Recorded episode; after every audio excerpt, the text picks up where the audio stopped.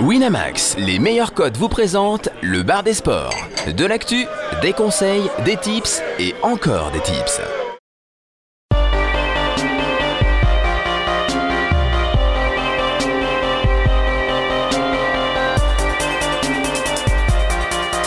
Le bar des sports avec Chichi, Caddy, Jonas, Flo et Steven.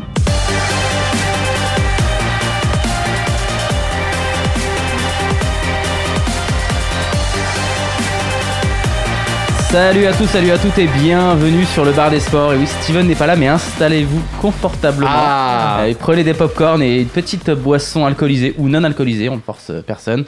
Buvez de l'alcool. Ah Bon, comment quoi ça va les amis là la, la team est un peu décimée amputé, cette semaine. amputé. La team est amputée. Il nous manque Florence, il nous manque Steven, il nous manque même Tamerlan. C'est vrai. Les, amateurs de rugby, on doit leur dire, malheureusement, on avait annoncé Tamerlan. Malheureusement, Tamerlan a un petit empêchement. On n'a même pas Steven pour nous dire que du coup on ferait pas d'argent cette semaine. C'est vrai, c'est vrai. Pas de rugby, mais on aura quand même de la NBA. Il y aura comment qui va venir très très lourd pour la, pour la NBA. On a Bobby Lovitch. Ouais, salut tout le monde. Tu t'appelles Loïc ou, ou Bobby ou Lovitch ou comme tu veux. Je pense que Bobby, ça parlera plus Bobby. de monde sur le forum. amateur, euh, même pas amateur, Ah bah, de euh, ping-pong. carrément pas Gros- amateur, même. Gros, gros niveau euh, de, de ping-pong, qui nous parlera aussi de tennis avec Jonas. Comme Ouais. ça, il y aura quelqu'un qui pourra rentrer dans la gueule à, Jonas. Bon, aujourd'hui, on, a, bien, ça on a manquait. quand même un gros planning. Je vais vous défiler un petit peu euh, l'émission, le programme de l'émission. On commencera bien sûr par les coups de cœur et les, et les coups de gueule, les bisounours et les, et les méchants. On aura du foot. Deux grosses affiches, on a Monaco-Nice et on a le, le derby quand même Saint-Etienne-Lyon, ça, ça, ça rigole pas. On aura un petit peu de paella.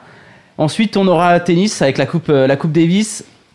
On parlera aussi tennis de table avec Bobby, du coup. C'est ça. Il pourra nous donner des petits conseils, éventuellement peut-être BT. Je crois, qu'on- par contre, je crois qu'on ne peut pas parier Si. sur le, le ping-pong. On peut Si, si, on peut. on- si, bien sûr. Euh, Personne ne le fait, mais on peut. C'est la folie, c'est la folie. un petit peu l'actu du forum, le Super Bowl, et ouais, parce qu'on est dans la semaine du Super Bowl, Mais oui, dimanche soir, bien sûr. le Super Bowl. Le 100, seul mi- match, 100 millions de téléspectateurs, Exactement. monsieur. Bah, le seul match de, de NFL qu'on regarde Que toi, tu regardes. fait. Ouais, ouais, attention quand même. Hein. de la NBA, et enfin, forcément, la Oui. partie gambling à la fin avec le jeu et la grosse cote. Tout à fait. Bon, qui est fait. gentil, qui est méchant cette semaine? Qui a un coup de gueule, coup de gueule là? Vas-y, jeunesse. Moi, moi j'ai un coup de gueule. Bon, c'est pas une grosse surprise, mais on en a déjà un peu parlé la semaine Non, dernière. c'est le même que moi, il m'a piqué mon coup de gueule. Y- Yannick Noah? Oh, j'ai le même, c'est pas vrai Alors, c'est C'est la pas- première fois que ça arrive Pour être honnête, c'est pas exactement Yannick Noah envers qui j'ai un coup de gueule, c'est plutôt envers la, la fédération euh, française Ouais, de tennis. vas-y, vas-y, vas-y, Dans la vas-y. globalité, parce que Yannick Noah était nommé à la fois euh, capitaine de l'équipe de France de Coupe Davis et de Fed Cup. Ce que personnellement, je trouve euh, pas terrible du tout. Oui, ben, Sur le principe, euh, j'aime pas d'où mon coup de gueule. Ah oui Ben vas-y, fais-toi plaisir. Et en fait, le truc, c'est que du coup, on a deux joueuses en coupe, en Fed Cup, qui veulent pas jouer la, la rencontre qui vient là. Le- Parce que plus personne ne veut venir, parce que c'est Yannick, c'est tout. Voilà, c'est tout. Non mais moi j'irais pas non plus hein, si j'avais le niveau. Hein. Et, et quand bien même, il, enfin, quand bien même, ce serait pas par rapport à lui, elle voudrait pas y par aller. rapport à lui. Le mec, il- au final, attitude il est occupé, il est au Japon, il a pas que ça à foutre d'aller les, d'aller Ah non, les mais- appeler et tout. Alors écoute, moi mon coup de gueule, écoute, je vais te le dire directement. Euh, on lui demande en interview, en conférence de presse, est-ce que vous, le, vous leur avez parlé à ces deux joueuses qui, qui, qui refusent de venir? Et lui répond, j'ai eu le père de Caroline par texto. Oui, c'est ça. Attends, qu'est-ce que c'est Qu'est-ce que c'est ça Et il a dit, oui, il faut qu'on en parle. Attends. Mais Noah, de eu toute la- façon, il a c'est- eu une le un- père de la, joueur, de la joueuse par, texto, mais T'as de l'impression que le, le- il a un ego énorme et il se met en avant avec- Il a- en il- fait pour être coach. c'est il ça veut qui pas est- mettre les joueurs en avant, il veut C'est ça qui est désespérant. C'est ça qui est désespérant. Il- on lui dit mais c'est risqué quand même de partir avec trois joueuses au lieu de cinq. C'est une blessure. Lui il répond je suis capitaine, je fais ce que je veux. Euh, Ah, ça. Je fais ce que je veux. Et, il- et derrière il, il poursuit. Caroline et Océane privilégient leur carrière individuelle. Nous on nous on joue en équipe. Et des- la, rien que la, la formulation nous on joue en équipe, tu divises déjà le collectif entre celles qui sont là, celles qui sont pas là. C'est-à-dire que celles qui sont pas là, bah, tu peux plus les faire venir quand tu dis ça. Tu dis, elles, elles jouent dans leur coin, voilà, elles s'intéressent qu'au pognon et à leur performance individuelle. Les autres, nous, nous, on joue en équipe. Non, tu peux pas parler comme ça, ça n'existe plus. C'est, c'est- tu peux plus faire ça aujourd'hui. C'est des méthodes de, voilà, de coaching qui marchaient peut-être il y a, il y a, il y a 15 Il ou y a 20 encore, ans, mais moi, ça me désespère. Moi, ça me désespère.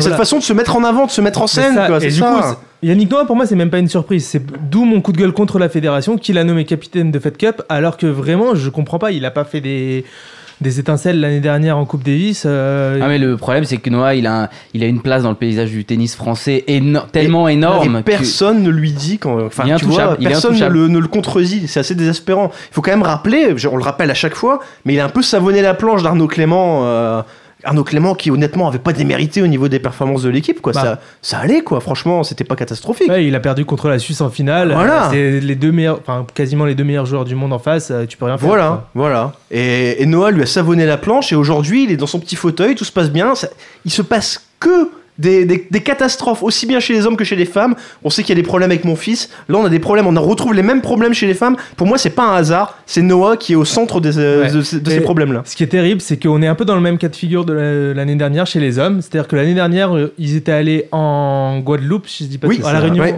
Guadeloupe. en Guadeloupe, alors que tous les joueurs étaient contre. Au final, ils jouaient contre le Canada sans Raonic, donc euh, ça a été une formalité, ils ont Et gagné c'est- tranquille. et- et c'est vrai que Et il s'est félicité. là. euh, Eh oui, eh voilà. oui. Et là, on a pareil avec le Japon sans Nishikori, donc il va dire bah regardez, j'ai bien fait de pas prendre mon fils, on les a battus. Alors vrai. que c'est tellement évident de battre des mecs qui Bien sont sûr. euh, hors du top 100. Ah, C'est vrai qu'on on connaît pas trop d'autres joueurs japonais à part Nishikori. Enfin, perso, Ben je non. connais aucun. Nishikoya. Bon, vous en avez, vous en avez d'autres des... Vous êtes encore Non mais il est beau celui-là, mais on donne rendez-vous la semaine pro pour la semaine prochaine, peut-être un autre coup de gueule autour de, de Yannick. Moi j'ai des coups de cœur. C'est un Ah, habitué. Moi je vais être gentil. Et ça c'est incroyable, c'est peut-être la première fois. J'ai deux coups de cœur. Ça c'est Ah, ça, incroyable. ça doit être la première fois. ça, Ouais, c'est- ça, ouais, c'est ouais, sûr. ouais. Alors, pro- mon premier, euh, en plus, c'est mon premier, c'est un coup de cœur basket.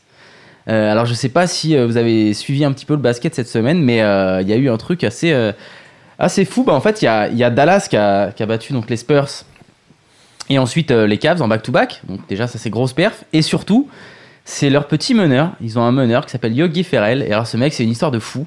Euh, C'est-à-dire qu'en fait, c'est un mec qui joue en D-League. Alors, en fait, la, D-League, c'est la. C'est une ligue mineure euh, qui est, c'est la National Basketball Development. En fait, c'est une ligue mineure de la, de la NBA qui permet aux joueurs qui sont pas encore en NBA que ça d'avoir du temps de jeu et, voilà. Et en fait, ce mec, donc, il jouait, il, jouait donc au Long Island Nets et 5 heures avant de rencontrer les Spurs, il reçoit un coup de fil, enfin son agent reçoit un coup de fil, disant que Dallas le signe pour un contrat de 10 jours parce que bah, leur meneur est blessé et qu'ils ont besoin d'un joueur. Donc le mec déjà il se retrouve en NBA, tu dis bon c'est c'est énorme, il Ouais, va avoir ouais. un peu, de temps, un peu de temps de jeu mais bon t'attends pas grand chose du mec. Le mec fait un bon premier match quand même, 9 points, 7 passes, 2 lancers francs et tout, euh, en, à- décisive en fin de match. Donc le mec fait une bonne première prestation, mais tu dis bon faut qu'il confirme et le lendemain tu te tapes les Cavs.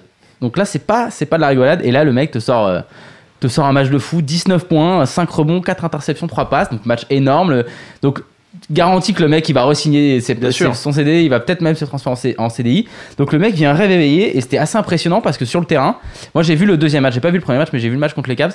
Il avait une confiance énorme. Le mec il a pris des shoots, euh, enfin qu'il y a que les mecs d'expérience qui vont prendre. Tu dis le mec il, il va plutôt préférer la passe parce que c'est quand Bien même un contrat de 10 jours, il a pas d'expérience ou quoi. Non non. Le mec confiant, il arrive, il a pris des, des shoots à 3 points en, en pleine confiance. Donc, euh, bah, c'était ouais. vraiment mon coup de cœur. Et le deuxième coup de cœur, euh, il est assez récent. Enfin, il est tout frais de, de hier, en fait. Euh, Il y a Ressé qui a signé à Las Palmas. Ah. Putain, un coup de cœur pour Ressé. ça, Je pensais pas que. ça- En tout cas, c'est pas pour le terrain, forcément. Ouais. Parce que vu qu'il a pas joué depuis 2014, le C'est quoi, le coup de cœur? C'est qu'il euh, il a Donc, il a déclaré en signé à- interview qu'il veut de toute façon pas revenir au PSG, non? Non, c'est pas ça, c'est qu'en fait, le, PSG voulait le céder. Le, bah, Ouais. Clairement, le PSG voulait le céder. Lui, il a pas joué, euh, donc c'est normal qu'il- que, que lui aussi voulait partir du PSG. Et de toute façon, le, le, le PSG voulait le, le laisser partir. Et le PSG devait le vendre à Middlesbrough, normalement. Donc euh, on sait que c'est pas la folie, hein, Middlesbrough, il va pas s'éclater. Et lui, il a, il a préféré aller à, la- à Las Palmas. Ah, c'est ça le coup de cœur. C'est Contre parce tout- parce que t'aimes bien Las Palmas, non, faut le dire alors, quand même. Oui, mais alors là, ça n'a pas du tout de rapport. Non, c'est surtout que très souvent, on parle des joueurs, de l'argent. On a beaucoup parlé des joueurs qui partent pour de l'argent, pour des gros contrats. Et ben lui, il a choisi le plus petit contrat. C'est-à-dire, est-ce qu'il va gagner plus que Pénélope par exemple? Ah, ben c'est close. Ah. je, je sais pas, je sais pas. Alors, on n'a pas, les- j'ai pas les chiffres exacts euh, du, du contrat, mais par rapport à Middlesbrough, ce serait 4 fois moins. Donc, il a vraiment, enfin, il perd clairement de l'argent euh, dans, dans ce contrat-là. Et je trouve ça bien que euh, un mec, pour une fois, choisisse plus, plus, pardon, un choix de carrière, parce que forcément, il sera plus mis en avant à Las Palmas, qui c'est un retour aux sources pour lui. hein, il vient de là-bas euh, et avec un plus petit salaire, mais qui aura du temps de jeu, qui sera dans, dans un championnat, enfin, dans une équipe qui peut éventuellement jouer l'Europe. Donc il y a un vrai challenge sportif, il n'y a pas que l'oseille, et je trouve ça bien que pour une fois il y a un joueur qui... Il y a peut-être les conditions de vie peut-être qui ont joué. Il y a aussi Euh, les conditions ouais, de vie, bien sûr, la famille, il y a tout ça, bien sûr, clairement. Et voilà, Middlesbrough, c'est. Middlesbrough, c'est dur. Hein. Ouais. Bah, et puis surtout pas la pour, ville la plus euh, ouais. Puis même pour lui, c'est même pas sûr qu'il... Enfin, je sais pas s'il aurait eu du temps de jeu là-bas. Enfin, tu te retrouves, tu pars Ouais, du Real, du Real pour la tu vas à Paris, tu joues pas, c'est- tu ouais, pars à Middlesbrough, imaginons là-bas tu joues pas, euh, Bah, là ils- ça devient vraiment Ils compliqué. sont en deuxième division. euh, Middlesbrough, non? Ils sont pas, en, ils sont pas en, en première ligue. Il me semble que c'était Mid- c'était c'était Mid- Middlesbrough. hein. Non, mais si, je crois qu'ils sont, ils sont, Ils sont en première ligne. ils sont en première ligue, mais ils sont relégables. Enfin, Ah oui, voilà, oui, d'accord. il me semble. euh, Il me semble. Hein. Ouais, alors, on va se faire défoncer. Alors là, c'est la première ligue et Florence la n'est première pas là. ligue, je suis pas du forcément. Enfin, c'est vrai que c'est on est pas en difficulté là tout de suite. Tu nous as mis en difficulté direct. Bah, je suis désolé, mais. Eh ben, euh, Pour être sûr du coup, je vous propose qu'on vienne en France avec un peu de ouais, foot. là on, tiens, on est bien chez nous. Vas-y, Je tiens à signaler, Chichi a eu deux coups de cœur et pas de coup de gueule. C'est quand même une première. Ah, ça c'est n'arrive jamais. c'est Ça n'arrive jamais. la Ligue 1 alors. Le football. Alors, en attendant que notre secrétaire arrive pour lancer le Skype et parce qu'on va recevoir euh, Vérémie, ouais, parce que notre, notre secrétaire maintenant, elle, elle- tu sais, elle fait du zèle. Elle passe euh, son temps dans la cuisine, à servir des petits cocktails, elle se fait, elle se fait plaisir. On va commencer par présenter la première affiche vas-y. euh, Monaco-Nice. Quand même quelle affiche. Après euh, PSG Monaco la semaine dernière, on a Monaco-Nice. Donc on a le premier bah, qui reçoit le deuxième. Donc c'est quand même pas mal. Et on avait Nice qui avait mis, euh, bon, qui avait quand même mis une petite fessée à Monaco hein, sur, euh, sur la phase aller. Et là, on a un Monaco euh, ben, quand même euh, qui tourne quand même toujours très bien Ouais. qui est revenu in extremis à la dernière minute contre Paris pour arracher le nul dimanche.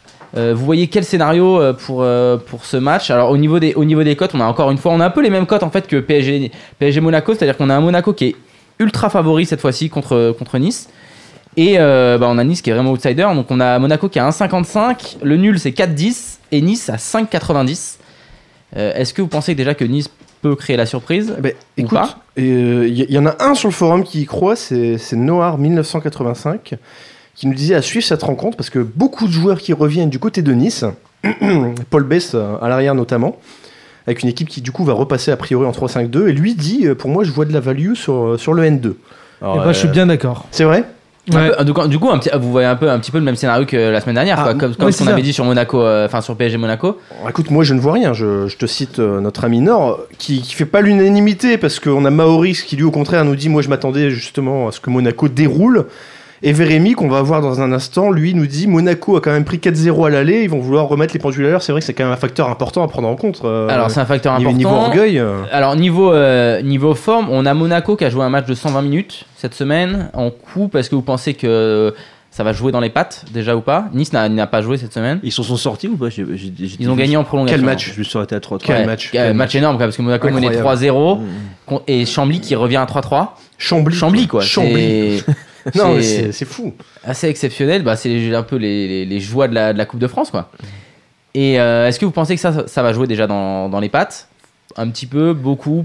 Ils, ont fait, ils ont fait tourner à quel, à quel point le- l'effectif en Coupe de France Ouais. aussi. Parce que j'avais cru lire que c'était quand même. euh, Oui, ils ont fait tourner forcément. Ils ont, ils ont, ils ont fait tourner. euh, ils ont fait tourner. Moi, j'ai pas vu le match pour être sincère, donc je vais pas pouvoir trop t'aider là-dessus. Non, mais ils, Mais ils pas l'équipe ils- type, ils ont, ils ont fait tourner, ce qui explique aussi le résultat. Je pense que je pense qu'on peut pas vraiment prendre en compte ce, ce match, ni son déroulement, ni rien du tout dans le- dans l'équation. Enfin, ça me paraît pas, euh, ça me paraît pas déterminant. De toute façon, ils sont obligés de faire tourner. hein. En plus, il y a la Ligue des Champions qui arrive là. Dans deux semaines. Euh, voilà, hein, leurs priorités, elles sont là. hein.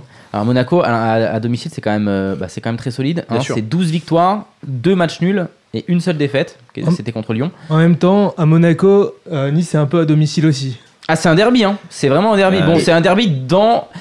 C'est quand même à Louis II. Et, C'est pas un derby avec une grosse ambiance. et Nice est historiquement souvent venu chercher des résultats justement à Monaco euh, dans, dans le voisinage.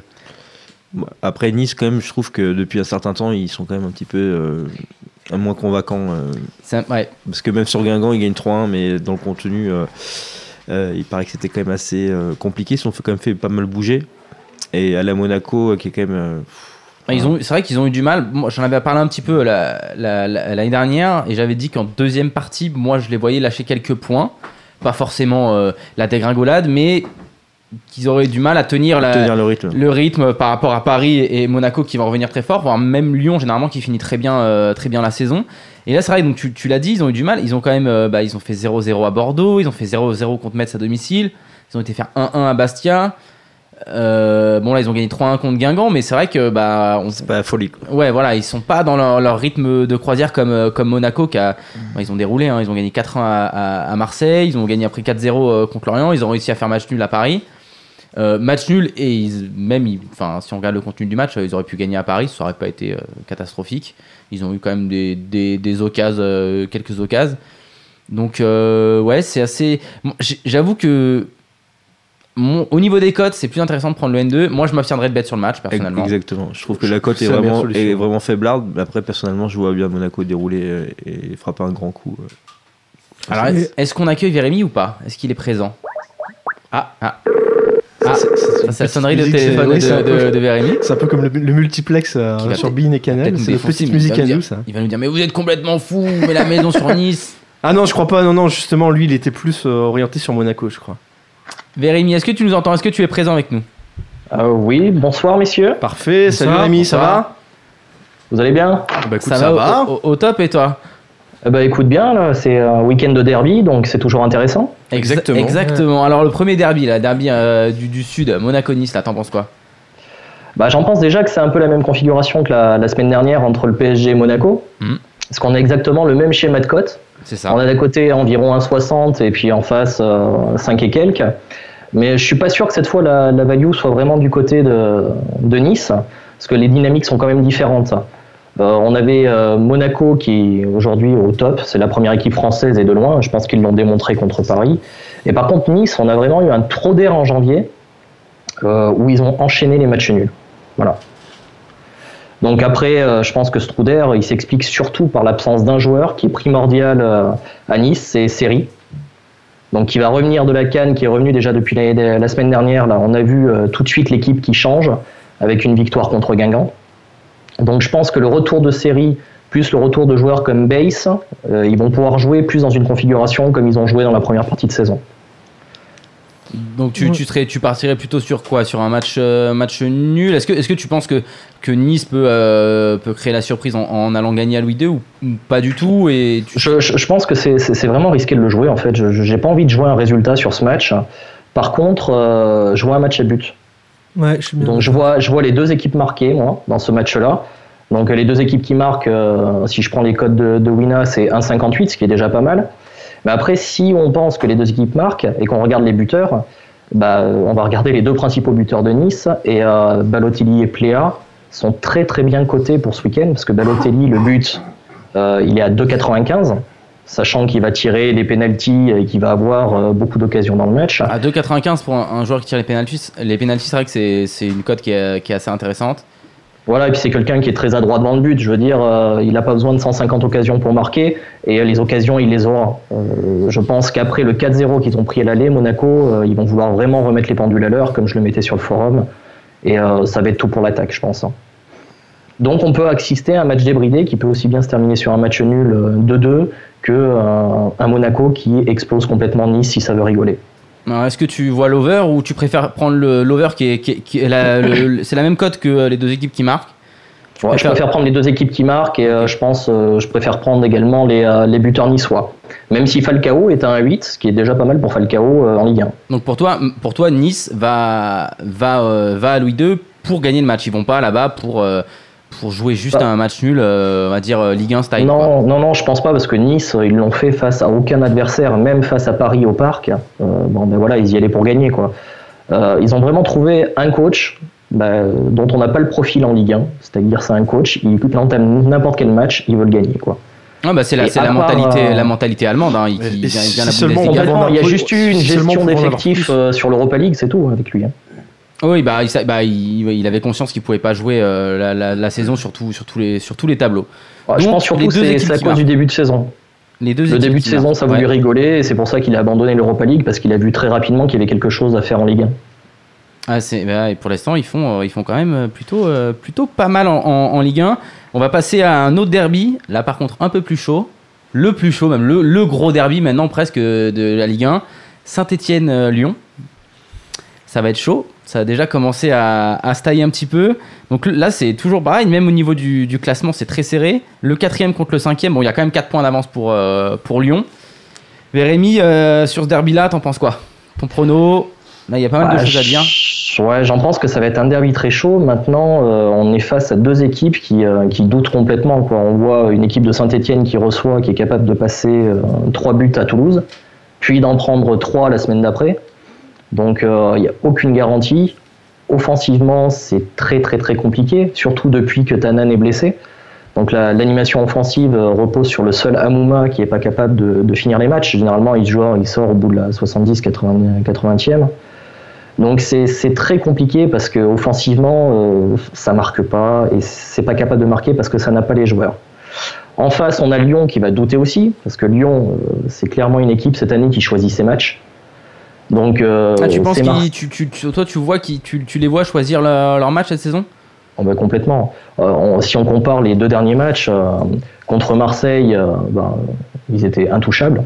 Je pense que Marseille n'a pas vu le jour parce que Lyon a été très très très bon et a sorti un match Ligue des Champions comme ils auraient dû sortir contre la Juve cette année, je pense. Mais bon, ça c'est autre chose. Et le match d'après, ils s'écroulent complètement et ils perdent contre un petit, comme souvent cette saison ils ont fait. Donc là, je me dis c'est un derby. Je pense qu'ils vont le jouer. Maintenant, euh, Alors Lyon, est favori hein, au niveau des. Si on regarde les cotes, euh, ils sont à, à 2,07. On a Saint-Etienne à 3,65 quand même à domicile, donc c'est c'est quand même une cote euh, assez jolie. Et on a un match nul aussi qui est pas trop mal, autour de 3,50. Ouais, c'est une cote assez jolie pour Saint-Etienne, surtout qu'on voit que Lyon n'a pas gagné depuis 2013 à Saint-Etienne. Donc euh, ils ne réussissent pas bien là-bas.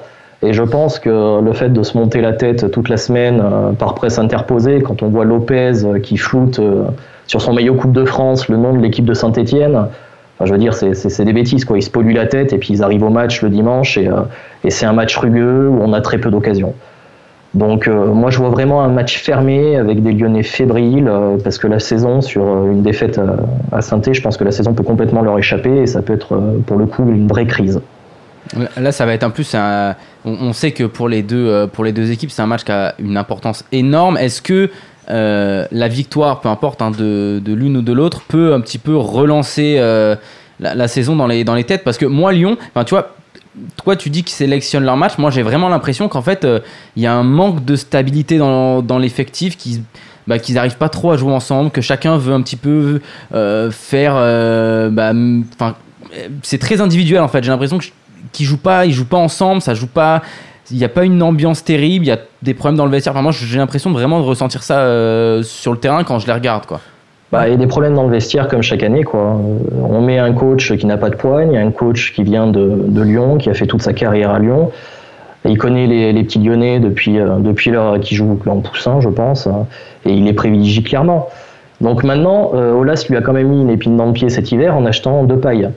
Parce que euh, l'investissement de 24 millions, bah, si tu le mets pas sur le terrain, euh, Ah, bah, ça ne le fait pas faire du tout. T'es obligé de le faire. Voilà. Et on l'a vu la semaine dernière, ça a posé problème parce que euh, Valbuena qui marchait sur l'eau depuis quelques semaines, et ben du coup euh, Depay arrive, Depay joue à gauche. Donc on décale Valbuena à droite. hein. Donc ça va pas du tout. Valbuena à droite, ça n'a jamais été, même quand il jouait à Marseille, c'était vraiment pas son côté de prédilection. Et ça, c'est plus un problème, bah, enfin, comme tu l'as dit, c'est ça, c'est par rapport à Genesio. C'est juste un coach qui est pas capable de d'imposer ses idées. Et du coup, c'est juste euh, Olas qui impose sa propre idée en disant, bah voilà, j'ai, comme tu dis, j'ai, mis un, investissement important sur ce joueur-là, tu me le fais jouer. Après, un coach qui, est capable de s'imposer, il est capable de dire, euh, écoute, enfin, de faire une composition différente. Comme tu dis, Valbuena, on sait tous qu'il évolue beaucoup mieux à gauche, qu'il est plus à l'aise à gauche. D'ailleurs, on l'a vu, hein, il a fait un très bon retour quand, il est revenu et il est devenu euh, un joueur euh, très important de l'effectif lyonnais. C'est sûr que là, si tu le décales de côté droit, bah, ça change beaucoup de choses. Tu prends un joueur qui est en pleine confiance et tu, tu montres qu'il est moins important qu'un joueur qui vient d'arriver et qui n'a finalement rien prouvé depuis un moment. Voilà. Après, bon, je pense que Valbuena, avec tout ce qui lui est arrivé dans sa carrière, il peut passer au-delà de ça. Mais il n'empêche que s'il continue à jouer à droite, il sera, il sera moins performant. Mais il y, a, une autre variable qui vient s'ajouter, c'est le retour de Ghezal. Donc euh, il revient de la Coupe d'Afrique des Nations. là. Ouais. Euh, Est-ce qu'on le fait jouer? Qu'on dit euh, la casette obligatoire en pointe, Depay obligatoire à gauche. Fekir, Après, coup, euh, Fekir qui on sort de l'équipe Ça serait Fekir. Enfin, Je sais pas, de toute façon, Fekir, il met pas un pied devant l'autre. Bah, c'est pour euh, ça. Donc tu fais sauter bon, Fekir parce euh, qu'il met pas un, un pied de- un pied devant l'autre. Bah, je vais te demander un, un- donc du coup ton, ton pronostic sur ce match. Bah, moi, ce que j'aurais envie de prendre pour ce match, parce que je le vois vraiment fermé avec très peu d'occasions, je, je verrais bien un 0-0 à la mi-temps à 2,35. Je trouve ça très intéressant. Match nul, match nul à la mi-temps. Enfin non, 0-0 à la mi-temps. 0-0 à la mi-temps, ouais. 2,35. euh, je pense que mal, ouais. c'est euh, c'est le meilleur bet sur ce match. Après, on peut tenter, euh, si on veut vraiment euh, jouer, euh, être joueur, euh, on peut tenter des buteurs. Dans ce cas-là, il y a la casette à un 70, donc pareil, c'est un tireur de penalty, un 70, bon, c'est pas négligeable. Il, marque Ah, il aura, il aura son penalty. Il, l'aura. Il y a Olas qui a, qui a appelé l'arbitre. Normalement, c'est prévu. Il y a- il y a un Bah, petit généralement, ça se passe toujours comme ça, donc c'est pour ça que je l'ai mis, même si un 7, c'est pas, c'est pas énorme non plus. Après, si on voit un but du côté de Saint-Etienne, Mais il y a que deux joueurs qui peuvent marquer là-bas, je pense. hein. Euh, Il y a Nolan Roux qui va tirer aussi des pénalties à 2,95, qui faut peut être- être intéressant. J'ai l'impression qu'il faut être motivé pour prendre un but de Nolan Roux. Bah, il faut être motivé pour prendre un Stéphanois de manière générale. Enfin, c'est vrai que, qui marque. euh, Ah voilà, comme il Mais le oui, disait, oui. il- c'est pour ça que les codes sont énormes d'ailleurs. Bah oui, mais bien sûr. Bien sûr. 2,95 Nolan Roux et euh, Amouma, il est à 3,25. Le potentiel offensif est quand même pas formidable. ça, Si, euh, ouais, non, non, c'est clair, c'est clair. Et puis. Tanan, Tanan blessé, Beric Ouais, bah euh, oui. est, est blessé. Là, on l'a appris aujourd'hui. euh, bah, il jouera pas dimanche non plus. Donc, bah, il n'y a plus personne. Donc, la- l'attaque, ça sera euh, Monet Paquet d'un côté, Amouma de l'autre et, et euh, neuf, hein, je pense. Donc, c'est pour ça que ça peut être intéressant de mettre une petite pièce, pourquoi pas sur l'un des deux, si on veut euh, jouer un petit truc sur ce match. Maintenant, je pense que moi, je resterai sur le 0-0 mi-temps à 2,35 et ça sera, ça sera bien suffisant, je pense. Euh, je, voulais profiter de t'avoir, Rémi, là, parce que Winamax, chaque semaine, publie un petit billet dans lequel il conseille 4 ou 5 matchs pour le week-end sur lesquels on peut parier. Et bon, c'est pas toujours. euh, c'est comme nous, hein, c'est pas toujours pertinent, mais bon, on peut en discuter, on peut en débattre. Euh, ils ont choisi le match Dijon-PSG et ils parient sur une victoire dijonnaise à 10,50. Je voulais savoir si on pouvait, euh, voilà, et, et ils disent quand même on peut sécuriser, voilà, avec le, le 1N, euh, si on a envie. Il faut quand même rappeler que Dijon euh, a résisté à Monaco à domicile. Il faut, il faut rappeler qu'ils ont tapé euh, Lyon aussi à domicile. Enfin, c'est, c'est pas quand même les, les- les premiers venus. Enfin voilà, je sais pas ce que Rémi en pense, je sais pas ce que vous en face de moi en pensez également. Je vais, je vais laisser Rémi en parler d'abord. Ouais, je parlerai d'accord. Après. Bah, euh, 10 10-50 sur une victoire de Dijon, si on joue la grosse cote à la fin de l'émission, c'est voilà. Tu as bien compris pourquoi mais- je posais la question. Mais bon, sinon, euh, je pense que Paris a assez pris de, de points de retard. hein. donc là, il va falloir qu'ils engrangent maintenant s'ils veulent rattraper les deux de devant. Parce que, bon, Nice a eu un trou d'air en janvier, mais je pense réellement qu'avec le retour de Belanda, le retour de série, ça va repartir. Donc même s'ils perdent contre Monaco et qu'ils perdent la première place, qu'ils qui, qui, qui prennent trois points de retard, je pense vraiment que Nice, ça va tenir jusqu'au bout et ça va être une bataille à trois. Donc euh, il va fa- pas falloir que Paris en lâche euh, maintenant jusqu'à la fin de l'année. Et je pense qu'ils l'ont compris. Et ça passera par une victoire à Dijon. C'est quasiment un coup sûr, même si on n'aime pas l'expression sur le forum. Ah, le coup sûr, l'affaire classée. Ouais, C'est l'affaire classée du week-end. hein. Je pense que c'est victoire de Paris, peut-être même par deux buts d'écart. hein. C'est jamais, c'est jamais sûr. Moi, euh, cette cote, elle aurait euh, pu être un peu moins gamblish si tu m'avais mis ce match-là le week-end prochain, parce que Oui. avant le match du Barça, avec Ouais. le match du Barça dans les têtes, Ouais, bien sûr. un effectif où Emery sait très bien que il n'a pas le choix, il ne doit pas avoir de blessés le week-end prochain, donc il aurait pu faire tourner, etc. Là, à la limite, je t'aurais dit. Ok, peut-être. Là, ce week-end, avec un Nice-Monaco euh, en ligne de mire, donc des équipes qui peuvent potentiellement se neutraliser, euh, et Paris, donc du coup, qui pourrait revenir sur les deux, euh, j'y crois pas, du- j'y crois pas du tout. Là, Non, en non plus, j'y crois pas du tout. On a un Paris qui, bah, qui monte quand même mine de rien en flèche. On a Draxler qui est qui a très bien, euh, qui est très bien, euh, int- qui a très bien intégré par mon effectif. On a Pastore qui revient doucement, qui a eu un petit peu de temps de jeu. On a, en fait, on a, il y a que, il y a tout- tous les voyants sont ouverts là pour le, pour Paris quoi. On a même Ben Arfa qui a marqué un but, tu vois. Donc, euh, je veux dire, tout se passe bien. Ressé est parti. Enfin, il y a plus de problème. Enfin, en tout cas, on a l'impression qu'il y a plus de problème. Donc non, j'ai du mal à voir autre chose là qu'une victoire de Paris. Il- et, et oui, même comme tu dis, éventuellement de, de, de but d'écart quoi. Je sais pas, faudrait. Ah oui, je pense que je pense que ça peut être la volée là. Ça peut être la volée du week-end, ça peut être le gros score. Voilà. Donc euh, non, Dijon à 10,50 là, ça me paraît, euh, ça me paraît compliqué. Puis Dijon, même si c'est euh, même si c'est pas mauvais devant, il marque toujours des buts, hein, que ce soit à domicile ou à l'extérieur. Mais sinon derrière, c'est quand même très très faible. Il y a eu beaucoup beaucoup de gros scores. Euh, que ce soit victoire, défaite ou match nul, quand ils font match nul, ils font pas 0-0. Ah, Paris, par contre, partout. les, les deux équipes marquent sur ce match, ça peut être pas mal. Paris, Paris prend des buts. On a, euh, on a Areola qui est pas en pleine confiance. Pourquoi pas pour, euh, Pourquoi pas Vous avez vu, je me suis bien dédouané quand même. J'ai bien mis en avant les équipes de Winamax. Moi, j'ai rien à voir avec ce, avec ce bet. hein. Et d'ailleurs, puisque euh, quand même euh, Rémi touchait un mot rapidement de la, de la Coupe d'Afrique des Nations, on rappelle donc ce soir on a la demi-finale Cameroun-Ghana. Alors je vais pas m'avancer dessus parce que le match me paraît vraiment indécis, mais on rappelle qu'en début de Cannes, on avait donné l'Algérie et l'Égypte qui étaient deux équipes avec des cotes supérieures à 7. L'Algérie est complètement passée à côté de son sujet, Ah, mais l'Égypte est en finale et aujourd'hui la cote est à 1,90 pour une victoire Ah de ouais. l'Égypte. Donc euh, voilà, Donc, on aura était- peut-être euh, on pas on sera peut-être dans le Je vrai. crois quoi. qu'on avait vaguement mentionné le Ghana. Peut-être pas la côte et tout, mais on avait dit que c'était une équipe qui possible, était douée. possible, euh, Bon, c'est je, vous, possible. je vous propose qu'on remonte un peu au-dessus de l'Afrique et qu'on aille, euh, qu'on aille en Espagne. Eh ben, et alors attends, si on va en Espagne, il faut quand même le dire. Tu parles de- des matchs espagnols, des matchs sud-américains euh, chaque semaine, donc on s'est dit, tiens, on va la formaliser cette rubrique. On va appeler ça la paella de chichi. Fais-moi Et plaisir. on a même un petit jingle.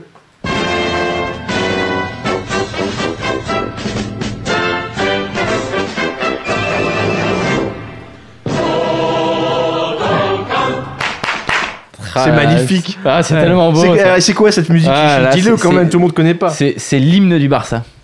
Ouais, même en connaissant l'hymne, j'imaginais Chichi en train de préparer une paella et commenter les matchs de foot, tu vois, en même temps. Ouais, je, vais, alors, je vais vous faire une petite paella, je vais vous mettre plein de petits Chaque ingrédients. semaine, Alors, la paella de on, chichi. on ne parlera pas de Barcelone, on ne parlera pas du Real, il n'y a pas que ces équipes-là. euh, Il y a même de l'Atlético, on va pas en parler non plus. Voilà, il y a d'autres équipes. Donc premier match, on va, je vais vous faire le, le point sur, bah, sur le match de ce soir. Il y a un match de Coupe du Roi.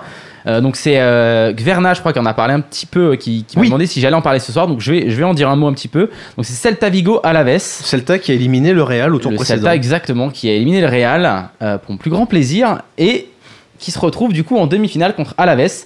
Alors ces deux équipes, ça fait 15 ans qu'elles n'ont pas fait une phase finale, enfin qu'elles n'ont pas joué une finale. Euh, donc il y a 15 ans, c'était une finale de, de Coupe du Roi justement pour le, le Celta, qu'ils avaient perdu contre Saragosse. Ah, il y a 15 ans, c'était la grande époque du Celta en plus. Exactement. Ouais, et ouais. l'autre, et là il y a peut-être que certains s'en rappellent, c'était un match hallucinant. C'était une finale de, euh, de Coupe de l'UFA, Liverpool-Alaves. Oh. Ce qui s'était terminé à 5-4. Ah oui, le 5-4, victoire ouais, de ouais, Liverpool mais bien sûr. en prolongation. Ouais. Donc euh, match assez fou. Alors ce soir c'est vraiment deux philosophies qui, euh, qui s'affrontent. On a une équipe qui est vraiment euh, dans la lignée de euh, je veux mettre plus de buts que mon adversaire, c'est-à-dire que je m'en fous un petit peu d'encaisser, mais c'est tout pour l'attaque, tout pour l'attaque, c'est le Celta. C'est des matchs avec très souvent énormément de buts. C'est une équipe qui est assez plaisante à regarder. Et à l'inverse, on a Alaves qui est une équipe très défensive, la cinquième, cinquième meilleure défense de Liga, et qui plante très peu de buts. hein. Ils ont mis que seulement 17 buts cette saison. Le Celta en a mis deux fois plus. Donc voilà, c'est pour un petit peu. euh, on parlera tout à l'heure d'attaque-défense, notamment avec le Super Bowl. Bah là, c'est un petit peu la, même chose.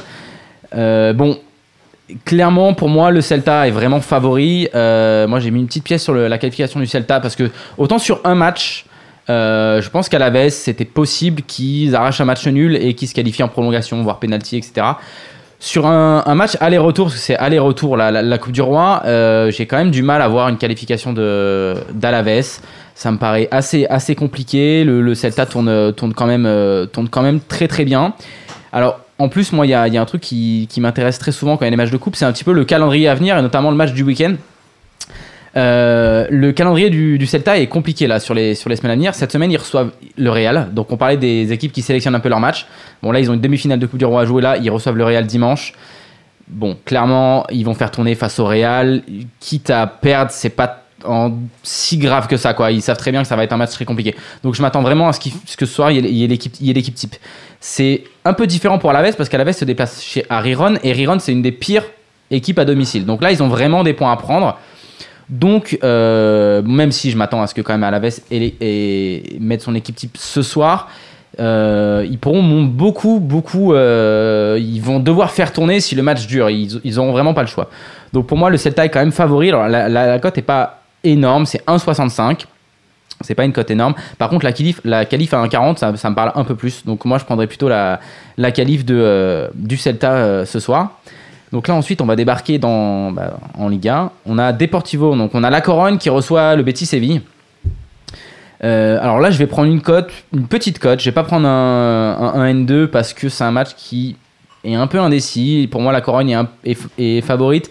Mais le Betis, c'est un peu une équipe surprise. Euh, elle a été capable de sortir des gros matchs et d'avoir des trous d'air derrière. Donc on sait pas trop. Euh, J'ai pas vraiment envie de, m'avancer sur ce match.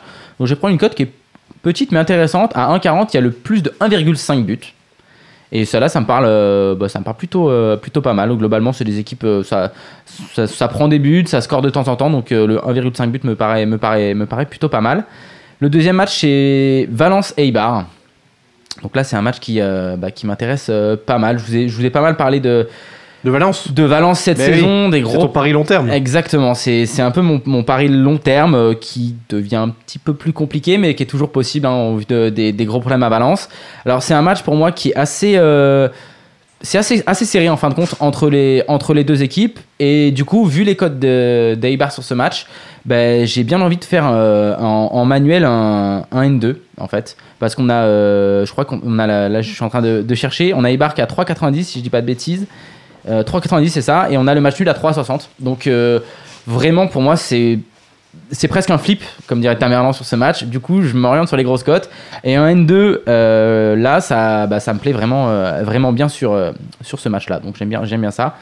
Et pour finir, mon petit Las Palmas. Ah, je vais réussir quand même à, La spéciale. je vais réussir à, à- à le caler. Et là, ça va être. euh, là, pourtant, je le fais. Celle-là, je, l'ai- je, je crois que je l'ai pas fait cette saison. C'est Las Palmas, mais c'est à l'extérieur. Là, ils vont à Granada, qui est la, la dernière équipe de, de Liga, qui, joue bien sa saison. Pour l'instant, ils atteignent les objectifs, c'est-à-dire qu'ils sont relé- relégables. hein. C'était l'objectif de la saison, c'était d'être relégables. Granada, bah, pour l'instant, ils sont bien. hein. Ils, sont, ils sont quand même bien partis. C'est la pire défense de Liga avec 44 buts encaissés. Las Palmas, bah, on sait que c'est une équipe qui, qui déroule pas mal, qui a eu un trou d'air dernièrement. Pourquoi? Parce qu'il y avait deux de ces joueurs qui n'y étaient pas là. Donc c'était euh, KPB, donc euh, Kevin Prince Boateng pardon, et Jonathan Vieira, qui ont été de retour la semaine, euh, le week-end dernier. Les deux ont planté, donc bah, ils sont en confiance, hein, ils reviennent. Les deux, les deux ont marqué, c'est les deux meilleurs buteurs de l'équipe. Et, euh, et c'est quand même la cinquième meilleure attaque euh, de, Liga. Donc sachant que les deux premières places sont toujours prises par le Real ou le Barça, bon bah ils sont, pas mal, ils sont troisième presque, ils sont presque sur le podium si t'enlèves le Real ou le Barça. Bah donc ça parle vraiment. euh, alors il y a l'arrivée de Ressé, j'en ai parlé tout à l'heure. Non je déconne, c'est pas un argument. Par contre, on a un petit, joueur à surveiller pour moi qui, est plutôt pas mal. Je pense qu'il risque de faire une, fin de saison pas mal. C'est un jeune qui s'appelle Alilovic. C'est un jeune de 20 ans. Alors pourquoi je le connais un peu? Parce qu'à la base, c'est un joueur qui appartenait au Barça. On- tout le monde disait que c'était le futur Messi, etc. Bon, ça, on- personne ne le, croyait. Hein. Faut pas déconner. Par contre, euh, ça peut être éventuellement le futur Rakitic, ou Modric. Ça, pourquoi pas? C'est un joueur qui est parti en prêt à Hambourg. Il ça n'a pas du tout matché là-bas. Il a quasiment pas joué. Et là, il revient en Espagne. Il a fait une bonne entrée le week-end dernier. Donc lui, ça peut être pas mal avec le retour donc de Vira et de Kevin Prince Boateng. Donc Las Palmas, c'est 2,35 la victoire. Ça me parle pas mal. Et je vais prendre aussi l'over à 1,85. sur ce D'accord, ouais, voilà pour, euh, Tu es- bah, donc tu es, tu es bien confiant. pour quoi. terminer ma, ma paella. Ouais, ouais, je, je le, je le sens bien sur ce match-là. Alors c'est vrai que Las Palmas à l'extérieur, ça parle pas du tout. Je crois qu'ils sont à une victoire, peut-être deux victoires. Donc c'est vraiment pas la folie à l'extérieur. hein. Donc vraiment, c'est vraiment le fait que Granada soit la crise totale et c'est pas une bonne équipe, enfin, que ce soit à l'extérieur ou et je les vois pas. euh, il y aura forcément, ils vont prendre des buts, c'est sûr. Contre une attaque vraiment à fond avec l'équipe type qui revient, les deux meilleurs joueurs qui sont revenus, qui sont en confiance parce que les deux ont planté la semaine dernière.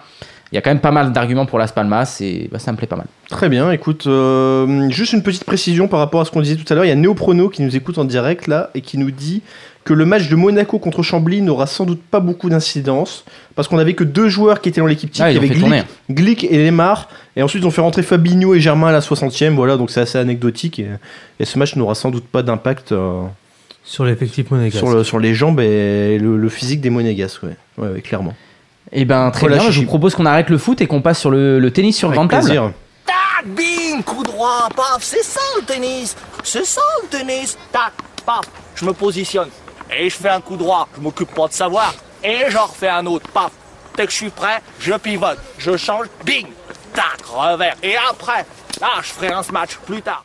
J'adore ce jingle. Euh, bah, c'est Ah. ton jingle. hein. Mais c'est oui, c'est pas moi qui t'es parle. fait hein. plaisir, C'est hein. pas moi qui parle dessus, mais C'est vrai non, j'adore- Autant non, quand on parlait de j'adore ce jingle. Federer et Nadal, c'était un peu scandaleux. Autant maintenant qu'on va parler de Yannick Noah, ça passe, tu vois. Eh ben, justement, on va parler de la Coupe Davis. Donc vas-y Jonas, la- lâche-toi, là, dé- déglingue euh, Noah. Eh ben écoute, ça, ça va pas être évident de parler de Coupe Davis. Enfin, ce que je veux dire, c'est qu'il y a eu beaucoup de- d'équipes qui étaient underdog, qui, qui ont perdu, leur- enfin, dont le top player a dit qu'il allait pas jouer. Du coup, les Ouais. cotes euh, sont pas du tout intéressantes. En général, tu as du 1,10 ou du 1,15 pour un pays et du 8 pour l'autre. Enfin, c'est très déséquilibré et en même temps, ça en, vaut la peine. Donc, euh, il n'y a pas forcément beaucoup de value. J'avais noté Jordan Thompson qui était à 2,20 ce matin, il est passé à 1,80. Ça a plus grand intérêt. À la rigueur, il y a. euh, j'ai noté tout à l'heure.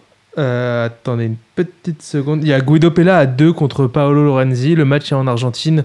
Donc euh, je pense qu'il peut s'imposer. Maintenant, c'est. C'est lequel l'Argentin dans les deux là Guido Pella. D'accord. Ah, tu, me- déçois, hein. Et euh, normalement, il y avait. Ah oui, il y avait peut-être Steve Darcis aussi contre Cole Schreiber à 3,15. Il a fait un bon Open d'Australie, il est plutôt en forme. euh, C'est vraiment euh, l'atout de, de la Belgique sans David Goffin. Donc, euh, s'il y a, un- il y a quelqu'un qui peut créer la surprise, ce serait lui. Mais même là, je suis pas rassuré. Je pense que l'Allemagne a une belle équipe et qu'ils vont vouloir dérouler euh, clairement. Du coup, je me suis un peu intéressé aux bêtes euh, long terme. euh, sur euh, les gagnants potentiels Sur de la finale. Ouais, Ouais. voilà, c'est ça. Il y a une cote qui ressort un petit peu pour moi, ce serait celle des États-Unis à 7. Euh, parce que globalement, quand on regarde le tableau, tout est très équilibré. Il y a quand même quelques équipes qui ressortent euh, en tant que favoris. Un peu les États-Unis, ils ont un groupe homogène qui est pas for- où il n'y a pas forcément les meilleurs joueurs, mais qui sont capables euh, de battre à peu près tout le monde, mais aussi d'être battus par tout le monde. À côté de ça, il y, a la, il y a la Serbie où Djokovic a prévu de jouer cette année, a priori. Donc, Ah. si Djokovic joue, en plus Troïki qui revient, et là, il y a même Zimonjic qui va jouer le double, ça peut être, euh, ça peut être une grosse, grosse équipe. Maintenant, je suis pas sûr que Djokovic joue toutes les rencontres, si jamais euh, il arrive à faire euh, repartir sa saison. Euh, on a aussi la France, forcément. Alors justement, ça, euh, les, les joueurs, ils la jouent à fond cette, euh, cette Coupe Davis ou pas? En général, ils sélectionnent une année, enfin les top players, j'imagine que tu veux parler. Ouais, ouais.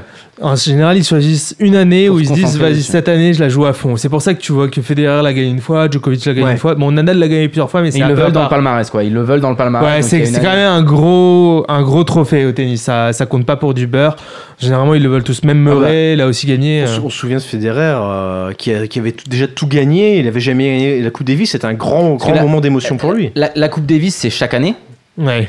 Et est-ce qu'il n'y aurait pas justement l'intérêt de faire cette coupe, Ah, de non, ne pas la faire chaque année? Non, mais tu sais qu'il y a une réflexion en cours. Enfin, il- Ouais, il- ça, ça fait des années. voilà, hein, ça fait des années. Ça va changer. Après, il y a un truc, c'est qu'au tennis, tu joues jamais vraiment pour ton pays, tu joues pour ta gueule, tu vois. Ouais. Donc, en général, les joueurs sont contents de pouvoir représenter leur pays, de porter les, les couleurs de leur pays, euh, à part aux JO. Mais les JO, pour le coup, c'est tous les 4 ans. Alors, les JO, c'est encore plus spécial que la Coupe Davis. Justement, il faudrait euh, peut-être euh, peut-être tous les deux ans. Enfin, je sais pas. Moi, je dis ça vraiment en tant que en tant que en tant que novice parce que je trouve à l'étude. ouais. je trouve que Ouais, avoir une compétition comme ça chaque année, ça. Faudrait qu'ils changent le système surtout parce que Ouais. ça me rend fou euh, de voir la Grande-Bretagne qui a gagné. euh, Bah, vas-y, La bah, Coupe Davis. Pourquoi faudrait qu'il change de système? C'est quoi le, le problème euh, du parce que bah c'est du par équipe donc on est quand même en train de c'est un championnat du monde par équipe donc normalement ça devrait être la Je- meilleure Je équipe vois euh, où tu veux en venir. ouais. Oui. qui gagne Ok. et la Grande-Bretagne quoi Grande-Bretagne c'est Ah, bah, un joueur qui a Sinon, je pense que la France aurait déjà gagné. c'est ça. En fait, c'est que un Andy joueur Murray quoi peut faire tous les matchs. bah C'est ça. voilà il peut faire les deux simples et le double quoi Bah, Donc, ça, ça, oui, euh, ça c'est merci, au problématique. revoir quoi donc la meilleure équipe alors je suis pas un gros gros gros spécialiste de j'ai pas les chiffres en tête mais le numéro 2 anglais c'était le frangin c'est ça? Euh, en double, oui, mais euh, en simple, c'était Daniel Evans, je pense. Ah oui. qui, euh, qui, Ou Kyle Edmond, peut-être.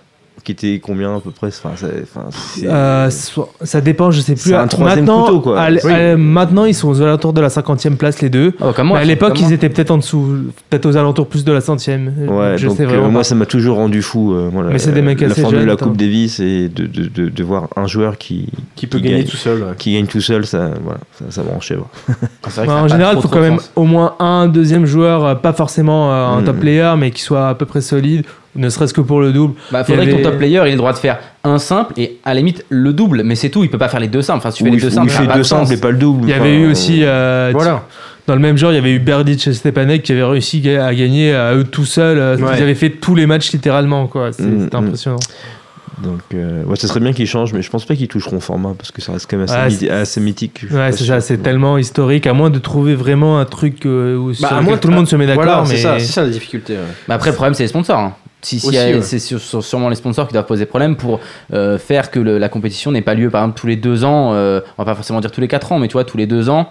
Ça serait peut-être un peu plus intéressant que, que, que chaque année. Mais moi, enfin, moi qui suis très peu le tennis, tu vois, je pense que si c'était moins régulier, je Oui. pourrais plus m'intéresser au format que de le voir chaque année. En fin de compte, bah, tu suis pas trop le truc, quoi. T'as l'impression que ça perd un petit peu de valeur. Parce que bah, tu prends, bon, forcément, on va comparer au foot, le fait que tu la Coupe du Monde tous les 4 ans, et donc du coup, euh, l'Euro, par exemple, tous les, tous les 4 ans, pareil, ça s'alterne, et tu as une, une grosse compète, mais tous les 2 ans, du Mm. coup, tu la suis à fond. Bien sûr. Et même quand t'es pas amateur de foot, bah, tu jettes un œil dessus, quoi. Ça pourrait peut-être Non, être je suis le d'accord, le tu, tu perds un peu en prestige aussi, parce que, Mm. je vais faire un parallèle un peu avec euh, le tennis de table.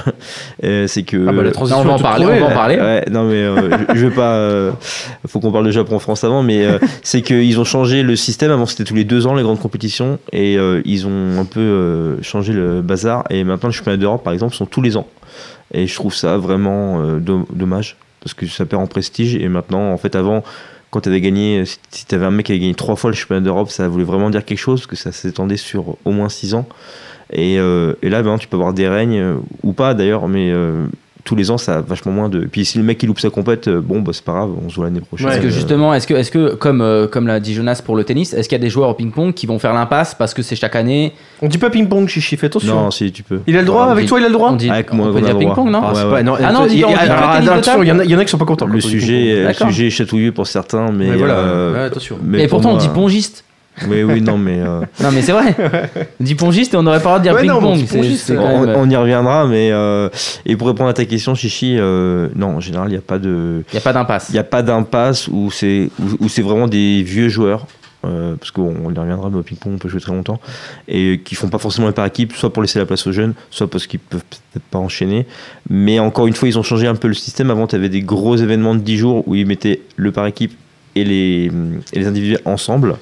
Et maintenant, ils ont séparé. Donc, tu as un champion du monde par équipe et un champion du monde. Enfin, ça a alterné chaque année. Les, les années paires, c'est champion du monde par équipe. Les années impaires, c'est euh, les championnats du monde individuels. Donc, euh, généralement, bah, tu peux tout faire. Quoi.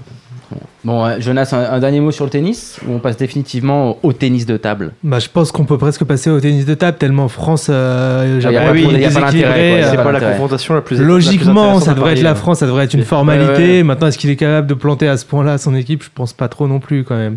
Écoute, Bon, pour, juste pour euh, répondre à Chichi, il y a Oui. quand même quelques euh, pas euh, grands joueurs, mais des mecs un peu talentueux au Japon qui commencent à débarquer, notamment Nishioka qui a fait un troisième tour, il me semble, à Open d'Australie, qui est pas trop mauvais.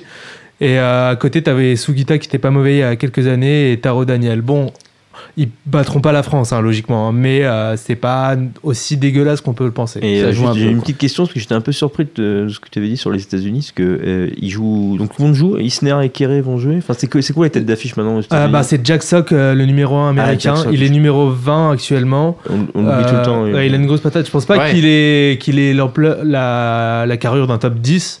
Mais en tout cas, ça peut être un top 20 très solide, très dur à battre. Et surtout dans ce genre de compétition, où on sait que les Américains aiment bien se transcender. euh, ça, ça peut être vraiment intéressant de Ça le fait un suivre. bout de temps quand même qu'ils n'ont pas brillé en Coupe Ouais, bah oui, euh, c'est ça. Et là, pour une fois, ils ont une équipe qui est quand même euh, pas mal sur le papier avec euh, ben, donc Jack Sock, Isner, Kéré. c'est homogène. Et, et étonnant, enfin, je pensais que les frères Brian joueraient le double et non, apparemment. Ça, je- c'est ouf. ça. Ouais, c'est la première fois, donc euh, je sais pas. Mais Kéré et Isner sont une très bonne paire de doubles, hein, notamment, donc euh, faut pas les.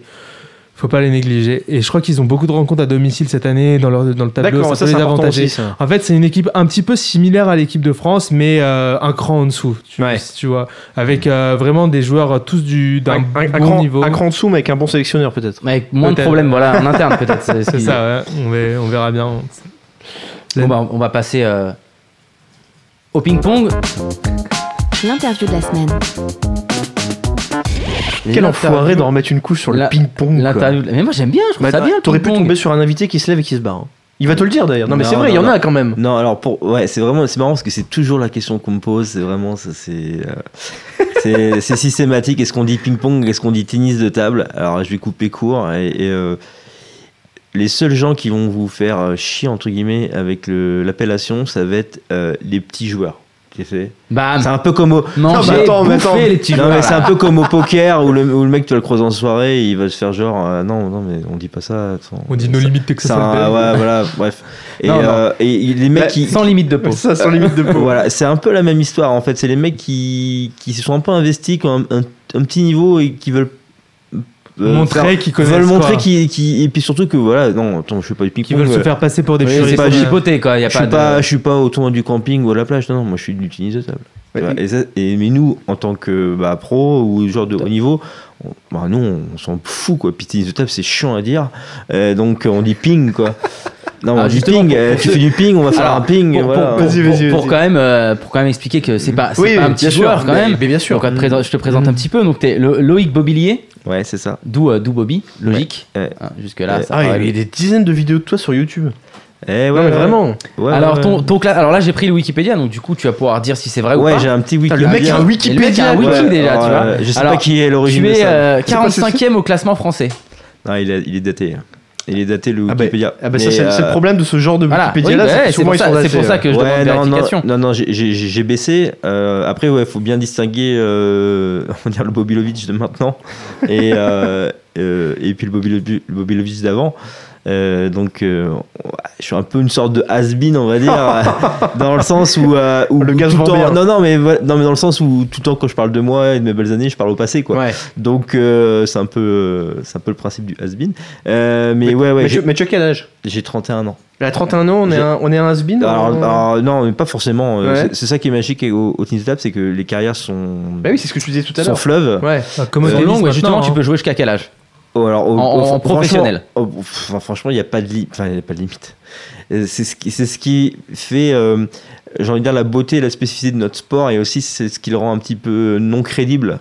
C'est que euh, tu, ça peut aller, euh, par exemple, on- bon, c'est des, cas isolés, c'est pas non plus tout le monde, mais tu as un gamin de 14 ans là actuellement qui doit être euh, 60 mondial. Ce qui est absolument impensable dans n'importe quel autre sport. Bon, c'est vraiment incroyable. C'est quoi? C'est un coréen un japonais. C'est un asiatique. ouais. Un japonais, en sachant qu'on sait très bien que les Chinois, dans- en stock, ils doivent en avoir des aussi forts, mais ils les montent pas tout de suite. Et euh, de l'autre côté du spectre, tu as un, un Chinois naturalisé espagnol depuis longtemps. Euh, Ah, qui Chinois a- naturel- on, Ah oui, est fort en Espagne. T'as vu ça On naturalise des Chinois pour Ouais. le ping-pong. Et euh, qui a, je Au pense, c'est l'inverse. qui qui a 55 ans et qui, qui joue encore. 50 ah ouais, 55 ans. Ah qui ouais. joue top c'est 100 ouf. mondial. Bon, lui, il, Ah, a, il a un système de jeu très spécial qui c'est qu'il a pas besoin de c'est bouger. ouf quand même, ça a l'air tellement intense comme, comme sport quand on regarde un peu la télé. Quoi. Oui, oui, oui, c'est intense, mais lui, il a un système de jeu très spécial qui joue vraiment sur un ou deux coups. D'accord. Euh, Il joue debout, hein, c'est pas un handisport. Ah, non, non, il, il Ah, joue, il joue précis. debout. Non, mais voilà, c'est ça. Donc, mais ça, ce sont des, des voilà, des entre guillemets des exceptions. Si on prend le top top mondial, euh, euh, c'est des vrais, vrais des vrais athlètes et euh, j'ai envie de dire que la maturité pour un joueur de tennis de table, ça- pour un Européen, ça va être 27-28 ans. D'accord. Pour un, un Asiatique, c'est plus tôt. Euh, après, au tennis de table, euh, l'expérience compte tellement. euh, c'est quand même un sport de d'adresse avant tout, hein, même si c'est beaucoup, beaucoup, beaucoup plus physique qu'on ne le croit. C'est très cardio. On le voit quand on Euh, regarde les on n'est pas au niveau du tennis, quoi. Ça, c'est clair que euh, voilà, on n'a pas. Il y a moins de, des moins de, des moins de blessures, il y a moins de graves blessures. C'est toujours des petites blessures de- d'usure. On se repose et ça repart. Généralement, c'est rarement des, des blessures euh, graves qui. J'ai rarement vu, c'est arrivé, mais j'ai rarement vu des, des athlètes qui se sont arrêtés de leur carrière à cause de À leur d'une corps, blessure. quoi. Et donc, du coup, on- franchement, jusqu'à 40 ans, c'est- c'est faisable euh, très largement. Après, on a, on a des gens qui, qui, qui vont plus loin. Après, ça dépend de ta motivation. Et ça dépend aussi. Et après, forcément la- le côté pécunier. euh, de- Ah bah ju- justement à ce niveau-là, moi, la première question que j'ai envie de te, te poser, parce que c'est vrai que moi les seules fois où j'ai joué au tennis de table, c'est quand je faisais des tournantes au lycée, euh, Mm. je précise, hein, avec Ouais, une raquette de ping-pong. Mais euh, à, à part ça, j'en ai, j'ai vrai que j'ai très peu joué. Par contre, ça me fascine toujours. Je regarde toujours quand il y a les JO, parce que je trouve que c'est c'est hallucinant. Ah non, non, bah, La vitesse des, des coups. Alors, le problème des JO, c'est que c'est la seule tribune, on va dire, médiatique qu'on a. Ah oui. Et à chaque fois, ça Comme tourne au fiasco. Ah oui. Ça Enfin, Ah bon après, peut-être pour un néophyte, c'est. voilà, moi ça je connais rien. moins. hein. Mais on a, on a toujours une super mauvaise image qui est. Ah qui- bon? Pour quelle raison? Bah parce que alors, alors, euh, je vais parler de donc déjà en, en 2008 on- ils avaient montré les mecs et on a un de nos représentants qui a un peu pété les plombs à la fin de son match qui a commencé un petit peu à Ah, tu parles des Français, du, français Ok. Derrière, qui, a, qui a un peu insulté ou enfin qui a dit des gros mots enfin bref Non, qui- mais là- on voit, on voit qu'il y a la même ambiance qu'au tennis. Ouais, voilà. Enfin, Yeah. avec Non, tout ce qui s'est passé au rare, tennis, C'est on a- le sélectionneur. on n'a pas parlé de vous Non, de cette année. Enfin, Non, c'est rare. Et euh, non, mais il s'est énervé tout seul. Euh, Enfin, c'est quelqu'un de très nerveux. Et du coup, ça donnait une mauvaise image. Après, en 2012, pareil, notre Français avait été ridicule, euh, malheureusement, sur son match qui avait été télévisé. Et, euh, et surtout, il montre souvent du ping féminin, ce qu'il ne faut surtout pas faire. Euh, surtout dans les premiers tours. tu vas nous vexer. Pourquoi Pourquoi faut Euh, parce que déjà, bah, c'est ce qui, on s'est fait chambrer par Julien Cazard d'ailleurs, euh, parce que en fait, euh, bah, tous les pays c'est que ont, les Asiatiques, c'est ça ont- tous naturalisé des Chinoises. Donc, ce qui Ah. fait que t'as des Australiennes Ah oui. des Américaines. C'est- vrai qu'on avait regardé, on avait Alors- regardé les, con- les, les, les, les, les joueurs. C'est vrai qu'il n'y a que des Asiatiques. j'ai une question préjugée du coup parce que j'a- j'avais pondu Ah, un article. J'aime beaucoup la question préjugée. La question préjugée, c'est vraiment une question préjugée. J'avais pondu un article sur le tennis de table, sur comment on pouvait parier sur le tennis de table il y a quelques mois, et j'avais un grand spécialiste, Safet Suzic, qui, qui m'avait conseillé, il m'avait dit le ping-pong c'est facile, s'il y a un nom de chinois tu mises dessus, s'il y a deux noms de chinois tu tires à pile ou face. Ouais, c'est un peu ça. Et mais c'est un vrai fléau. C'est un vrai fléau. Les Et alors, chinois sont un vrai fléau. Alors pourquoi, Non, mais- pourquoi justement, pourquoi les Asiatiques sont aussi forts au ping-pong Alors c'est un vrai fléau. Alors je vais répondre. À, je vais expliquer pourquoi c'est Ouais, un fléau ouais, et à quel point c'est contre-productif pour euh, pour l'attractivité de notre discipline. C'est déjà en garçon. Parce que bah, toi, on le, on le rappelle, tu n'es pas chinois. Non. non, D'accord, d'accord. pas- C'est filmé, hein, tout, Ouais, le monde ouais, le voit, ouais, tout le tout le monde le voit. Non, j'ai rien du tout de chinois. Marc, on est en 16 malheureusement. 9 on pourrait se tromper. Et euh, c'est que bah, déjà en garçon, donc il domine tellement la discipline que bah il y a pas de suspense. Donc on sait qui va gagner. euh, voilà. Euh, Bah, un peu comme au tennis, hein. Enfin, il n'y a pas Non, tant de non, suspense non. que ça, quoi. Bah si si t'as, tu, enfin non, euh, non. Déjà t'as, t'as quatre joueurs qui peuvent gagner. Bon, là, c'est vrai qu'il y a une euh, finale euh, bah, Federer là, Nadal, tu- mine tu- de rien. Mais au voilà, et, et puis c'est, deux, deux nationalités différentes, c'est, des joueurs avec des caractères, etc. En Chine, bon, c'est des Chinois, quoi. Et euh, non, c'est un. Bon, voilà, mais. Un- ils sont un peu mais c'était des Ils sont formatés, joueurs, ils sont non ils sont ouais ils sont assez uniques en leur genre mais bon ça reste et encore c'est plus rock'n'roll qu'avant un petit peu mais ça reste des chinois et, et tu dis bon et tu dis bon qui va gagner bon ça va être lui J'adore ça, ça va être lui contre lui. Non mais voilà, et en par équipe, bah, je t'en parle même pas. C'est qui va gagner un set. Quand il dit lui contre lui, c'est leur vrai nom. hein. Ça reste des Chinois. Et, et, et en fille, donc déjà, donc, euh, comment tu veux vendre un événement alors que tu sais qui va gagner à l'avance Euh, C'est compliqué. C'est vrai que c'est Euh, et en fille, c'est encore pire euh, parce que bah, il y a une vraie diaspora. Euh, vu que les second, troisième, quatrième couteaux chinois, chinoises euh, bah, n'ont pas d'avenir dans leur pays, Ah oui, bah, oui. forcément elles émigrent. Et elles Euh, se font naturaliser ailleurs, du coup. Et au fur et à mesure, soit comme n'importe quel citoyen, elles sont naturalisées parce qu'elles restent plusieurs années, soit il y a des pays qui naturalisent euh, comme ça euh, à la va-vite. Mais est-ce qu'on arrive dans des situations où euh, toutes les places nationales sont trustées, euh, enfin, où une ou deux places par pays sont trustées par des Asiatiques? Incroyable. euh, on a des top, 12, des top 12 européens, enfin top 16, ils ont changé le format, ou sur le podium, ou même des championnats d'Europe, t'as t'as trois asiatiques. Quoi. Enfin, ça, ça ressemble malheureusement plus à rien. Et même pour euh, les, les gamines qui veulent s'entraîner, nous en France, ce qu'on a, c'est que les gamines jusqu'à 20 ans, 19 ans, elles s'entraînent. Et puis après, elles se rendent compte que, bah, quoi Bah, bon qu'elles quoi. habitent pas dans le 13 e et que c'est con, quoi. Bah, voilà, ça habitent sert pas. à rien. De toute façon, je pourrais même pas être championne de France parce que les championnes de France, c'est toujours deux asiatiques en finale. Donc, euh, Et- mais alors pourquoi, justement? Parce Alors, que la pourquoi? formation Excuse-moi. là-bas est. Alors pourquoi? Alors deuxième question. Alors pourquoi? Alors déjà la Chine, ce qu'il faut savoir, c'est que c'est complètement euh, culturel. C'est vraiment le sport national. Bon, peut-être maintenant ils se sont fait un peu dépasser parce qu'ils se sont un peu occ- occidentalisés, mais euh, historiquement c'est vraiment the le sport. Là-bas, ce sont vraiment des des rockstars quoi.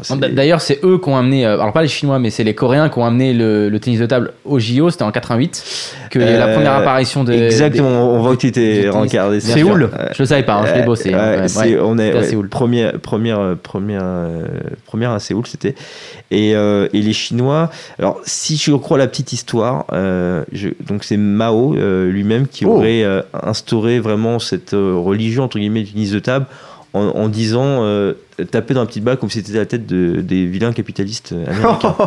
Je crois que c'était Forrest Gump qui c'est peut-être c'est peut-être une légende, mais c'est pour dire parce qu'en fait au tout début du table, alors on va remonter très loin, les Chinois n'étaient pas présents. Dans les années 30, les années 40, les Chinois n'étaient pas présents. C'était euh, les Hongrois, euh, les Anglais. C'est les Anglais qui ont inventé le. Les Ang- ça, vient ça. des, ça vient des Anglais qui, euh, par un jour de pluie, euh, euh, se faisaient chier et ils ont pris une boîte de cigares, et ils ont taillé dans un, dans un bouchon de champagne en liège, ils ont taillé Ah, donc une balle. c'est donc c'est vrai, ok, parce que j'ai lu Le cette nombre histoire. de sports que les Anglais ont Non, inventé en se faisant chier sous la pluie. J'ai lu cette histoire au début. Bah, en fait, je voulais te poser justement cette question. Est-ce que c'est parce que moi j'ai j'ai lu ça, j'ai lu que en fait ils voulaient parler de schéma de tennis, mais il pleuvait, ils étaient en intérieur, donc ils ont dessiné un terrain de tennis sur une, une table. Ils ont pris des boîtes de cigares et un bouchon de, de champagne pour montrer les coups. Incroyable. Et en fait, ça vient de là. Donc Bah, c'est vrai, c'est vraiment inventé comme ça. Ouais, bah, C'est c'est- incroyable, c'est- ouais. moi j'y étais pas, mais euh, c'est ce qui c'est ce qui se dit, ouais.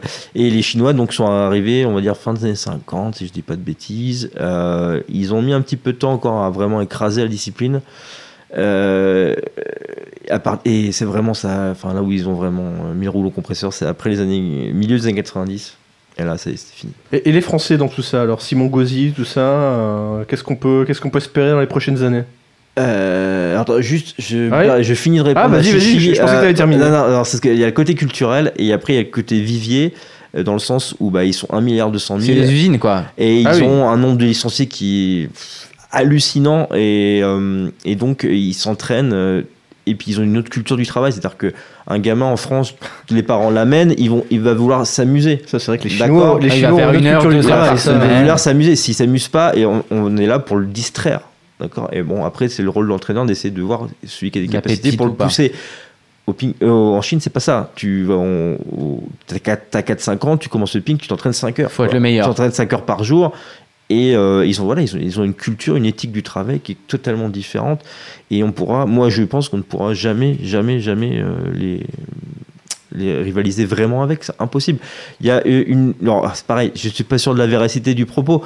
Il y avait une petite phrase marrante qui, avait- qui m'avait été rapportée d'une du- du- d'un- d'une joueuse qui connaissait le coach national chinois et, euh, et, la, et la joueuse est française, enfin, chinoise naturalisée française. Son fils est asiatique mais est, est né en France et français. Et le coach national chinois lui dit Pourquoi tu l'as mis au ping-pong? C'est trop dur. Et, il lui a dit Moi, des joueurs dans du niveau top 100 mondial, j'en ai 1000. Ouais. Je t'en mets 1000 dans les 100 mondiaux. Alors, donc, et il disait le niveau n'a jamais été aussi fort, n'a jamais été aussi concurrentiel, et, et c'est pas prêt de s'arrêter, quoi, malheureusement. Et, euh, et donc, euh, pour en revenir à la, ta question de Caddy, euh, donc les Français, alors les Français, oui. Euh, après un long, longue traversée euh, du désert, dont j'ai fait partie, euh, j'étais, là où vraiment quand on était un peu dans le dur. On revient, on revient bien. Il y a des, choses qui, ont été mises par la fédération au niveau de la formation des jeunes. Maintenant, il y a 10-15 ans, euh, 15 ans maintenant, qui portent enfin leurs fruits. Euh, ils ont complètement changé euh, la façon de s'entraîner. Maintenant, les jeunes s'entraînent beaucoup plus, de manière beaucoup plus suivie, de manière beaucoup plus professionnelle. Et ce qui fait que maintenant, on est devenu vraiment la nation dominante en Europe au niveau des catégories jeunes, euh, notamment cadet, junior, en vraiment. Ça, un tout petit peu moins vrai ces dernières années, mais vraiment, ces dix dernières années, on écrase vraiment l'Europe. Et, et maintenant, on arrive maintenant aussi à faire la transition enseignant, ce qui a toujours été notre problème. On a toujours eu des bons joueurs en jeunes, euh, ce qui était mon cas. Et moi, euh, j'ai pas su euh, passer le cap en enseignant. Là, maintenant, ils arrivent à passer le cap. Et on a eu donc l'année dernière euh, l'exploit, une des plus grandes pages de notre sport qui a été écrite, puisque euh, deux Français se sont retrouvés en finale des championnats d'Europe. Complètement historique. On a, dans notre histoire, on a eu un seul champion d'Europe, c'était Jacques Secrétin.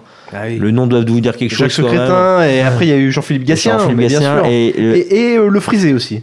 Comment il Patrick, Chi- Patrick Sheila. C'était ça. Ouais, Patrick. Sheila. Enfin, Patrick Sheila, au niveau, au niveau palmarès, c'est quand même largement en dessous. Oui, oui, bien sûr. c'est un, un- immense Ah bah, champion. nous, notre génération, c'est Gatien. Et euh, ce crétin qui a été le seul champion d'Europe jusqu'alors en 1976, et donc on a dû attendre 40 ans pour avoir un champion, un champion d'Europe, euh, dans la personne d'Emmanuel Le Besson, qui a gagné à la surprise générale.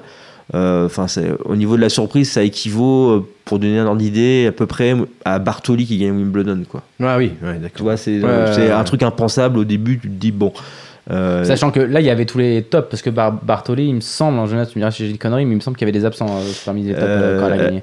Je t'avoue que c'est un moment où je suivais un peu moins. C'est- euh, c'est pas elle possible, qui les a oui. battus, mais il y avait quand même des tops qui étaient là. quoi. Oui, il y avait pas des tops. Elles, se sont fait c'est sortir un- avant. C'est un, mais- peu, c'est un peu la même histoire. C'est-à-dire que les, les- tout le monde était là, mais tout le monde s'est fait un, un peu peu à la sortir. François Hollande aussi. euh. Oh, ouais. Tout le monde s'est fait un peu sortir. Par exemple, l'Allemand Timo Boll, qui est, qui est le meilleur européen, enfin, qui, maintenant qui est, qui est deuxième ou troisième européen, mais bon, qui est vraiment un- une légende du tennis table européen. Il est en demi-finale sur Gauzy, donc Gauzy qui est numéro un français au classement mondial, qui a fait finale, et euh, il a abandonné au troisième set, tu vois. D'accord. Donc c'est- des choses euh, qui. voilà. Mais comment tu disais, euh, moi j'ai pas réussi à faire la transition, euh, voilà, jeune et par la suite. Comment tu l'expliques ça? Voilà, il y a plein Qu'est-ce de qui t'a manqué Il y, a- des- y y y plein de facteurs, j'ai pas forcément la, la, ré- la réponse, c'est un, c'est un tout. Je pense que en fait, je suis arrivé à un moment où j'ai- j'étais presque au bon moment. Parce qu'en fait, ce qu'il faut savoir au table, c'est qu'on a eu une, on a une, euh, une génération en or, euh, donc avec Gatien, Sheila, Eloi et Legout, c'est quatre joueurs Ah oui, Eloi aussi. Oui. qu'on appelait les, les, les mousquetaires en, en rapport au tennis et euh, qui ont euh, ultra dominé le, le paysage euh, pongiste français pendant 20 ans. Et en gros, tous les mecs sont nés entre 68 et 73 et toutes les générations qui ont suivi euh, bah, n'avaient pas, n'avaient pas leur place. Moi, je suis né en 85 et je suis arrivé à un moment où la Fédé avait envie, bon, ce serait bien qu'ils s'en aillent, quoi. Les vieux, là, même s'ils sont dominants, on voudrait mettre une nouvelle génération euh, en avant.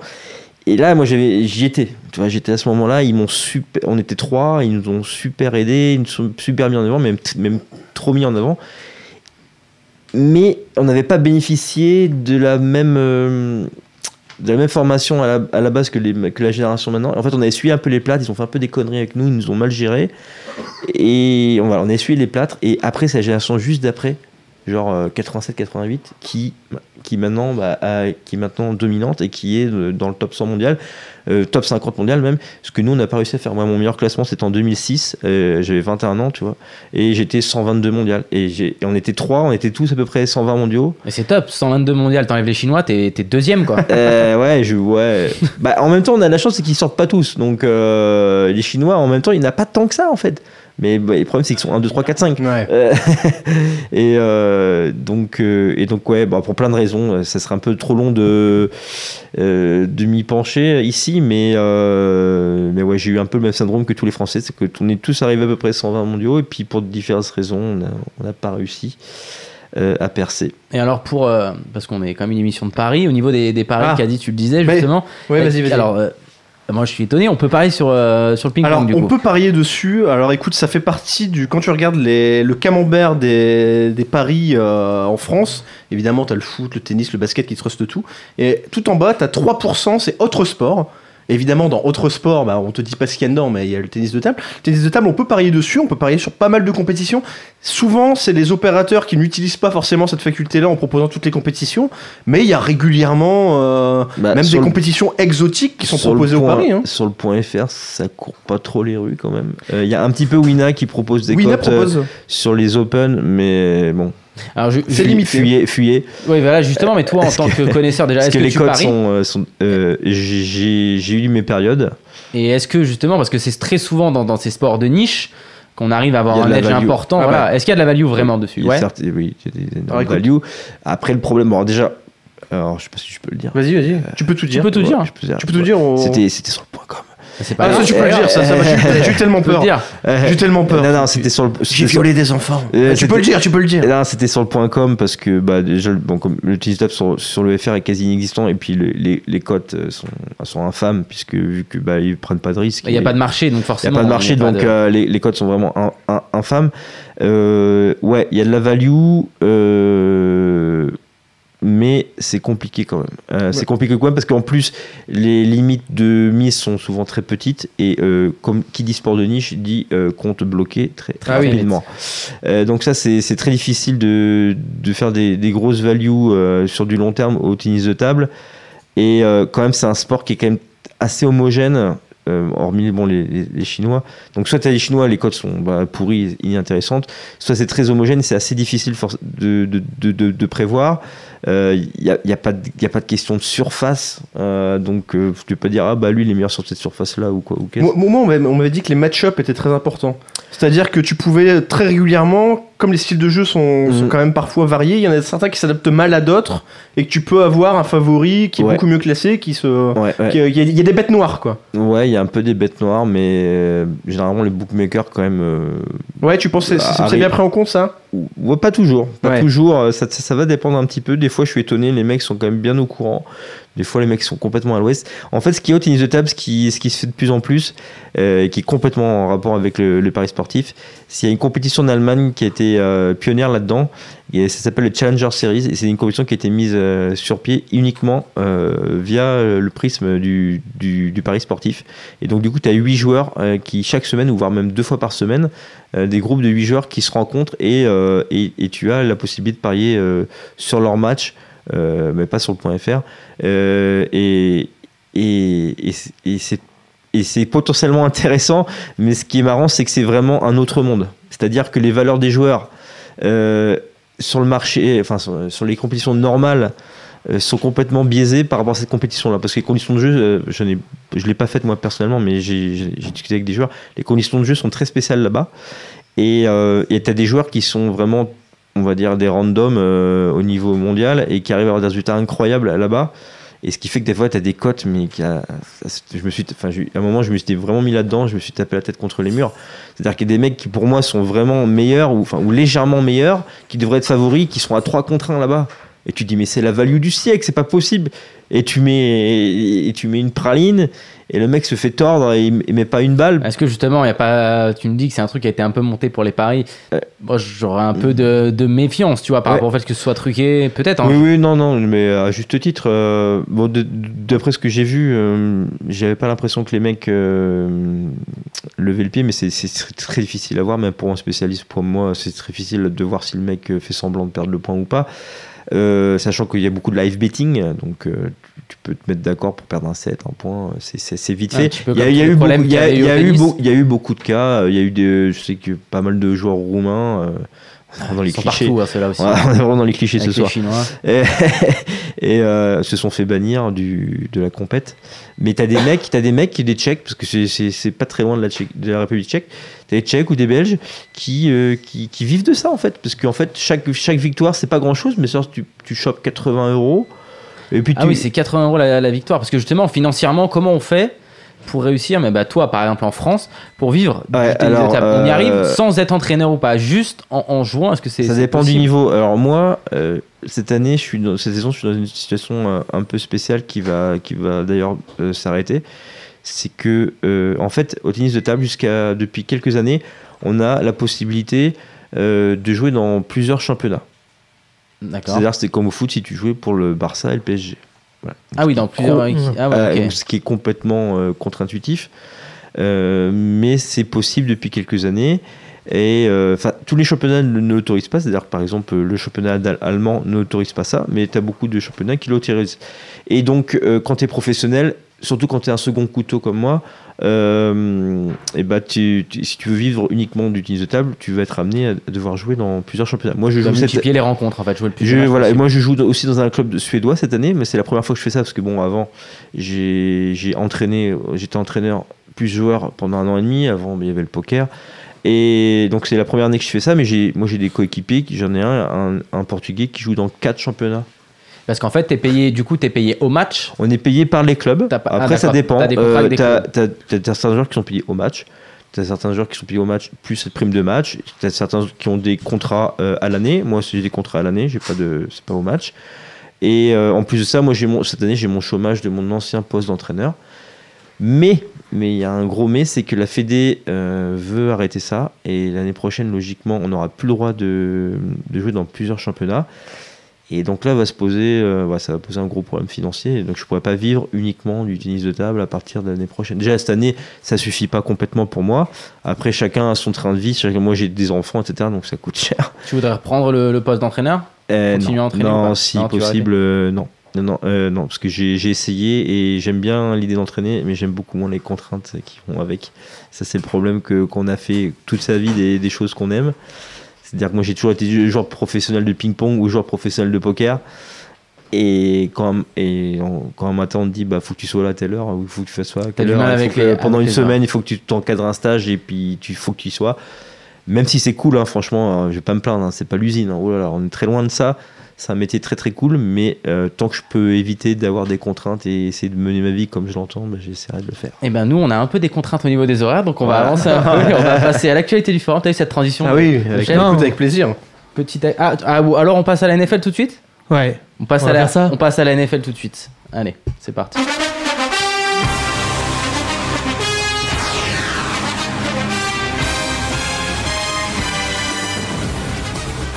Ah. Quel générique, comme dirait Steven, hein En plus, en plus c'est top. ce- cette semaine, on, pour le Super Bowl, et ben, on a réussi à, à choper un invité surprise euh, de, de dernière minute. Donc, euh, on va appeler euh, Hugo Pointillard. Hugo, qui a été entraîneur de, enfin, qui est entraîneur depuis 2012 et qui a été joueur de 2008 à 2012. Il a entraîné dans plusieurs pays, notamment aux États-Unis. Donc, dès qu'on l'a, ce serait, euh, si on peut lui parler, avoir euh, son avis notamment sur. euh, Il arrive. Allô Hugo On entend son clavier, il tape. Ouais. Moi, je vous entends. Hein. Ah, voilà. parfait. Salut Hugo, ça va? Ça va et vous? Ouais, très bien. Alors, t'es- tu, tu nous dis quoi là sur ce Super Bowl? Euh... A priori, ce sera les Patriots, je pense. hein. Ah, bah, la- les- la- Les Patriots sont favoris, hein, clairement. Euh, les, les cotes sont pas. Il n'y a pas un écart de cote fou. Hein, ça tourne autour de, de 1,60 et, et 2,10, 2,15 de l'autre côté. là, hein. là, actuellement, Ça a les bougé, Patriots, ouais, c'est bon, ça a bougé légèrement, mais 1,63 pour les Patriots et oui, 2, effecti- 2,25 Effectivement, les Patriots sont donnés favoris. Et, et- et pourquoi du coup alors? Euh, pourquoi? Bah, ça vient, ça vient de leur joueur, qui est un joueur, euh, qui est un joueur de, qui a beaucoup d'expérience, qui en a gagné beaucoup, euh, qui sait performer dans les moments justement euh, avec avec un gros enjeu, qui est Tom Brady, et, euh, et un coach qui, qui, est, très bon aussi, Bill Belichick, qui, qui a gagné bah, lui aussi plusieurs Super Bowls et Ah bah, la, doublette est assez folle. Hein. À eux deux, je crois que c'est 7, Super Bowl pour 4 victoires. hein. Ouais, ouais, ouais. Ils, sont, ils sont très très bons les deux, hein, donc euh, c'est assez incontestable. Ça se rapproche de, de ce que Michael Jordan a pu être avec les Bulls euh, Ouais. à une certaine époque, quoi. hein, donc, euh, Et, et- et même quand ils passent à côté, euh, voilà, c'est toujours à, à- à l'arrache, hein, on peut le dire. Enfin, l'année dernière, ils, ils auraient pu être là. Enfin, c'est une équipe qui est installée, je veux dire, vraiment depuis, depuis plusieurs années et qui qui globalement est quand même au-dessus du lot. C'est une équipe qui est équilibrée, c'est une équipe qui, qui, qui est solide à la fois offensivement et défensivement. Ouais, ouais, ouais, tout, à fait. De toute façon, euh, après, ça reste du football, donc c'est-à-dire que tout le monde peut gagner ou, perdre sur un, sur un jour donné. Donc c'est pour ça que les codes sont proches. euh, L'autre équipe est pas mal aussi. Et, euh, et de toute manière, quand, quand c'est des matchs comme ça avec un gros enjeu, à la fin de la journée, n'importe qui peut gagner. Hein, donc, Mais disons, disons que ce qu'il y a, c'est que les Falcons, bon déjà, bon, effectivement, il y a un peu moins d'expérience parce que c'est une équipe qui est un peu plus jeune et qui qui a pas l'habitude. on aurait même pu imaginer d'ailleurs après leur parce qu'ils ont fait une super saison régulière, hein, euh, 11 victoires, 4 défaites et, et une attaque de feu, hein, une moyenne de plus de 30 points. C'est la meilleure Oh, attaque, non il me C'est semble, c'est la meilleure attaque, bien sûr. ouais, ouais. On aurait pu imaginer qu'en playoff, euh, ça fonctionne un peu moins bien et finalement, ça a parfaitement tourné en playoff aussi. bah, ils, ont, ils, ont, ils ont créé un petit peu la surprise aussi. Euh, je sais qu'il y avait pas mal de personnes qui attendaient Green Bay euh, Mais oui, euh, bah, en, j'en- en- en finale. J'en faisais partie En- personnellement, ouais. Oui, bah, encore une fois, c'est c'est en- sur un quarterback qui, qui lui aussi s'est performé dans les moments euh, difficiles et, euh, et, voilà, qui a un des, des vous savez, c'est le la vitesse qu'il met pour lancer la balle, en fait, qui est très très rapide, ce qui lui permet de ne pas subir trop la pression défensive et, euh, donc c'est souvent sur ces joueurs-là qu'on parie. Après, euh, comme vous l'avez dit, hein, le, football, comme, tous les sports de toute manière, c'est à la fois l'attaque et la défense et donc il faut, performer des deux côtés du ballon. Mais, justement, dans ce type de confrontation euh, attaque-défense, je crois qu'historiquement, il y a eu déjà 6 Super Bowls durant lesquels on a eu la meilleure attaque de la compétition qui rencontre la meilleure défense de la compétition. Et dans ces 6 configurations, 5 fois, c'est la meilleure défense qui l'a emporté. Co- euh, Enfin, comment expliquer ça Euh, justement? Alors c'est un, un dicton euh, très populaire. Alors malheureusement avec moi vous aurez, vous aurez un mauvais public. Ah. Euh, je, suis- je suis entraîneur offensif donc forcément Ah oui. euh, j'ai horreur de, de tous les gens qui sont de l'autre côté. Mais euh, pour avoir lu des, des articles sur le sujet, effectivement euh, la défense gagne des, des, euh, des titres de champion. On dit souvent, vous savez l'attaque gagne les matchs, euh, la défense gagne le championnat. Euh, pour avoir les articles sur le sujet, c'est quand même assez dénié. C'est-à-dire qu'effectivement, si vous le prenez sur les six dernières années, ça tombe bien. Si vous le prenez sur les 50 dernières années, vous aurez un petit peu plus du mal et vous vous retrouvez plus sûrement vers quelque chose comme 50-50. Donc, euh, non, non, en fait, la vérité, c'est que c'est la meilleure combinaison d'attaque et de défense Mais- qui gagne à la Eh fin. ben, mais justement, si on parle là-dessus, la meilleure combinaison, enfin, il y a, il y a- a aucun doute possible. Quand on regarde les, les Patriots qui sont la meilleure attaque, la, oui, la, me- la meilleure défense, pardon, sont la, la troisième meilleure attaque de la compétition. Ils sont très équilibrés. Ils sont très équilibrés. Et à l'inverse, quand on regarde les Falcons, qui sont la meilleure attaque, je crois que c'est la 24e ou 27e défense. Enfin, c'est. Il, il leur manque quand même quelque chose, logiquement. C'est pour ça que je pense que pour eux ce, ce sera difficile. Après c'est c'est toujours pareil, hein. c'est-à-dire euh, c'est un match qui dure euh, donc 4 fois 15 minutes et euh, et à la fin on compte les points et donc euh, bah, s'ils font un gros gros match et qu'en face les autres ont du mal à, à jouer ce jour-là, et ben à la fin on peut se retrouver avec une victoire des Falcons. Et ouais, bah justement, comme je sais que tu es un petit peu pressé, euh, tu peux nous. Je sais que tu as un point de vue un peu particulier en tant qu'entraîneur, tu peux peut-être euh, nous parler de ton expérience. Je sais qu'actuellement, tu entraînes le club des gladiateurs de, de la queue en brie. Faut, Tout à fait. faut pas l'inventer ce nom-là. hein. Euh, donc peut-être que tu peux nous parler un peu du, du développement du football US en France et, et de toi, de, de ton rôle dedans. Euh, bah, le, football américain en France, euh, il existe depuis les années 80. Il a commencé à, cette époque-là. Depuis, il y a une fédération qui s'est structurée, qui est, euh, aujourd'hui reconnue par le, ministère des Sports. Donc ça veut dire qu'il y a des subventions qui tombent. Donc ça veut dire qu'il y a des gens qui sont payés pour faire que du foot. Aujourd'hui, avec une équipe nationale qui performe très très bien. Les jeunes sont plusieurs fois champions d'Europe, les moins de 19.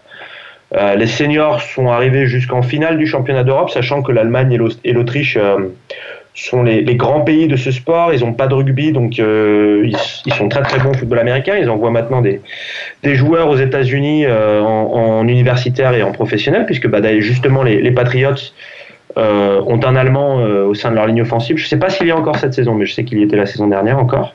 Sébastien Folmer. Voilà, donc en, France, ça se développe. On a de plus en plus de jeunes, de plus en plus de licenciés. Euh, voilà, c'est, ça devient assez intéressant. On a un championnat de première division qui, est assez intéressant aussi et euh, qui est assez compétitif en Europe, on va dire. Est-ce que tu pourrais dire un mot sur les, les Corsaires d'Evry? Moi, je suis d'Evry. Je sais qu'il y a une équipe de foot US là-bas. J'ai des potes qui sont. Alors les, les Corsaires d'Evry, bah, ils ont eu leur deuxième match euh, le week-end dernier. Je suis allé le voir puisque bah, ce sont des, les voisins. Hein, la Curie-en-Brie, on n'est pas très très loin. On est à 30 minutes en voiture de, de chez eux. Euh, ils, se dé- ils déçoivent un petit peu. Euh, Je pense qu'on s'attendait, euh, moi en tout cas, je m'attendais à de meilleurs résultats de leur part. Je connais en plus leur euh, leur coach offensif et défensif qui sont de très bons coachs et, euh, et ils ont un bon effectif. Donc euh, voilà, ils ont ils ont joué deux équipes difficiles. Euh, qui sont euh, donc ils ont joué les Templiers de d'Elancourt euh, qui, qui descendent de première division l'an dernier.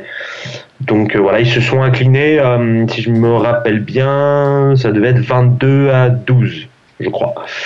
Voilà, donc ils, ils- ils sont bons, je pense qu'ils seront dans le haut de tableau cette saison. Mais faut qu'ils bossent encore, quoi. Là. Euh, il faut, il faut qu'ils corrigent quelques, quelques petites choses, ouais. Ils, ils déconnent les mecs. Et moi j'ai l'impression, euh, pour revenir un petit peu au Super Bowl, que on a un petit peu le même profil euh, que l'année dernière au niveau du, peut-être des bêtises, au niveau en fait du, du quarterback des, des Falcons, c'est-à-dire qu'on a, Ah, il, Voilà. oui, il manque d'expérience On à ce a- niveau de la compétition. on a un joueur qui, est, qui, est- enfin, qui, qui pourrait être MVP parce qu'il fait une saison Ah, énorme. c'est- C'est un des favoris pour qui le- est, le qui, est, qui est assez jeune. Et est-ce que justement, parce que l'année dernière tout le monde parlait de Cam Newton, mais on a vu que Cam Newton, bah, peut-être que sous par La pression. à- voilà, sous la pression, il a craqué, il a pas fait, euh, il a pas fait une bonne, euh, une bonne finale. Est-ce que là, Matt Ryan justement, euh, est-ce qu'il y a ce risque-là qui est, qui est assez fort probable, euh, qui, qui craque sous la pression?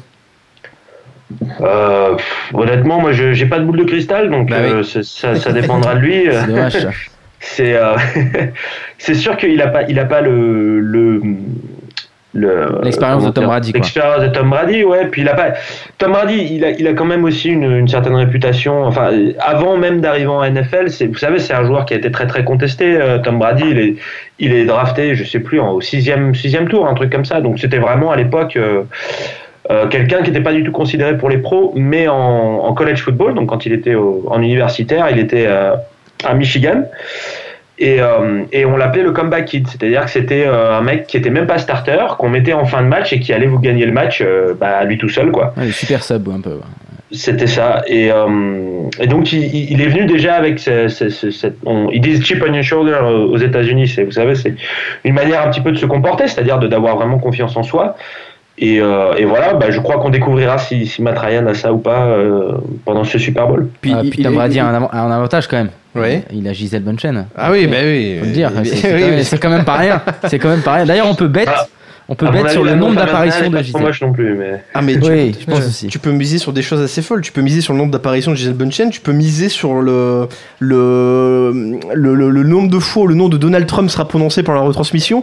Tu peux miser aussi sur La couleur des La- cheveux de Lady la, Gaga la couleur des cheveux de Lady Gaga, exactement. Tu peux, mi- tu, tu peux miser sur la première personnalité qui sera mentionnée par le MVP dans son discours d'après-match. Ça va être Dieu. Et là, c'est magnifique. Dieu est une C'est- personnalité le, ou pas le grand favori, c'est Dieu. Ah ouais. C'est-à-dire que la cote d'être de Dieu est très très basse, et seulement après, les coéquipiers, le coach, la famille. euh, c'est fou quand même. C'est euh, Ah, hallucinant. c'est très américain. Ouais. Allez, et on est placé combien Barre des sports euh, dans le discours vous êtes familier avec euh, les- ce qu'on appelle la Fantasy League euh, Oui, alors c'est Ah, vrai que la, fanta- la fantasy, bah nous, nous on, en, on en parle assez souvent, notamment beau- beaucoup la fantasy, la fantasy pardon, au niveau de la NBA. Parce que ça Euh, existe en France, voilà, ce parce n'est pas a- encore le cas pour le football US. On n'a pas la possibilité de faire un fantasy league, en tout cas en France sur le, le foot US, mais on sait qu'aux États-Unis c'est euh, c'est un Alors, truc de, fou. En, France, euh, la, la Fédération française de football américain, c'est leur grand projet cette saison. On va vous proposer de C'est faire un Fantasy League avec les, les équipes de première division.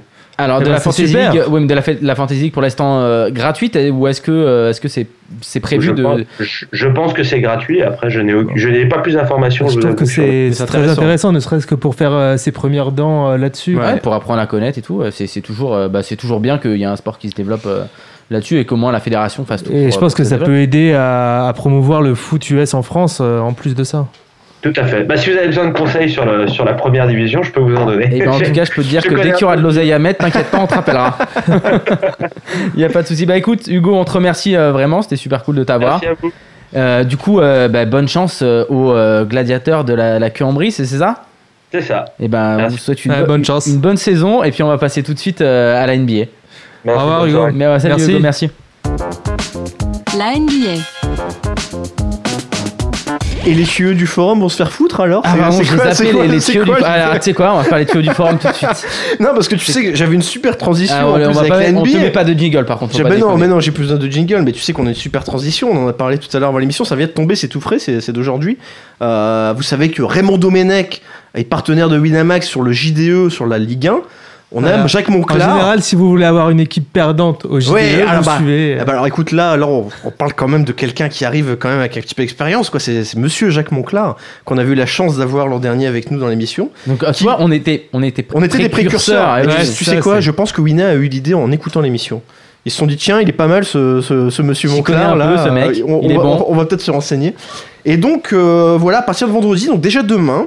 Euh, Jacques Monclar va, va prodiguer ses conseils. euh, Là, voilà. là, on va suivre. Là, Quotidiennement, on va, là, on va suivre parce que quotidiennement, c'est quand même la différence avec Raymond. C'est que Raymond, c'est chaque semaine. Là, ça sera chaque jour, là, c'est forcément. là, c'est euh. tous les jours et on rappelle quand même que euh, Il avait pronostiqué Cleveland. il ouais. avait pronostiqué Cleveland quand Golden State Oui. était en plein boom. Je m'en souviens de ça. Donc euh, Ouais. là, là, on va, on va quand même jeter un œil sur ses conseils quoi. Et, et petite, euh, petit bonus, c'est que pour fêter son arrivée, Winamax met en place exceptionnellement trois contests ce soir avec 2500 euros Ouais, ils garantis. sont tous à 2500. D'habitude, il n'y a que le contest 2 euros qui est à 2500 et là le 10 et le, le 50 passent à, à 2500. J'en connais ici qui vont mettre des Tout à fait. sacoches. Tout à fait. Notamment, euh, on reçoit Comanche. Bah, je suis déjà, mais- je suis mais déjà à il est 2500 Là, là, depuis tout à l'heure, en fait, il est à côté.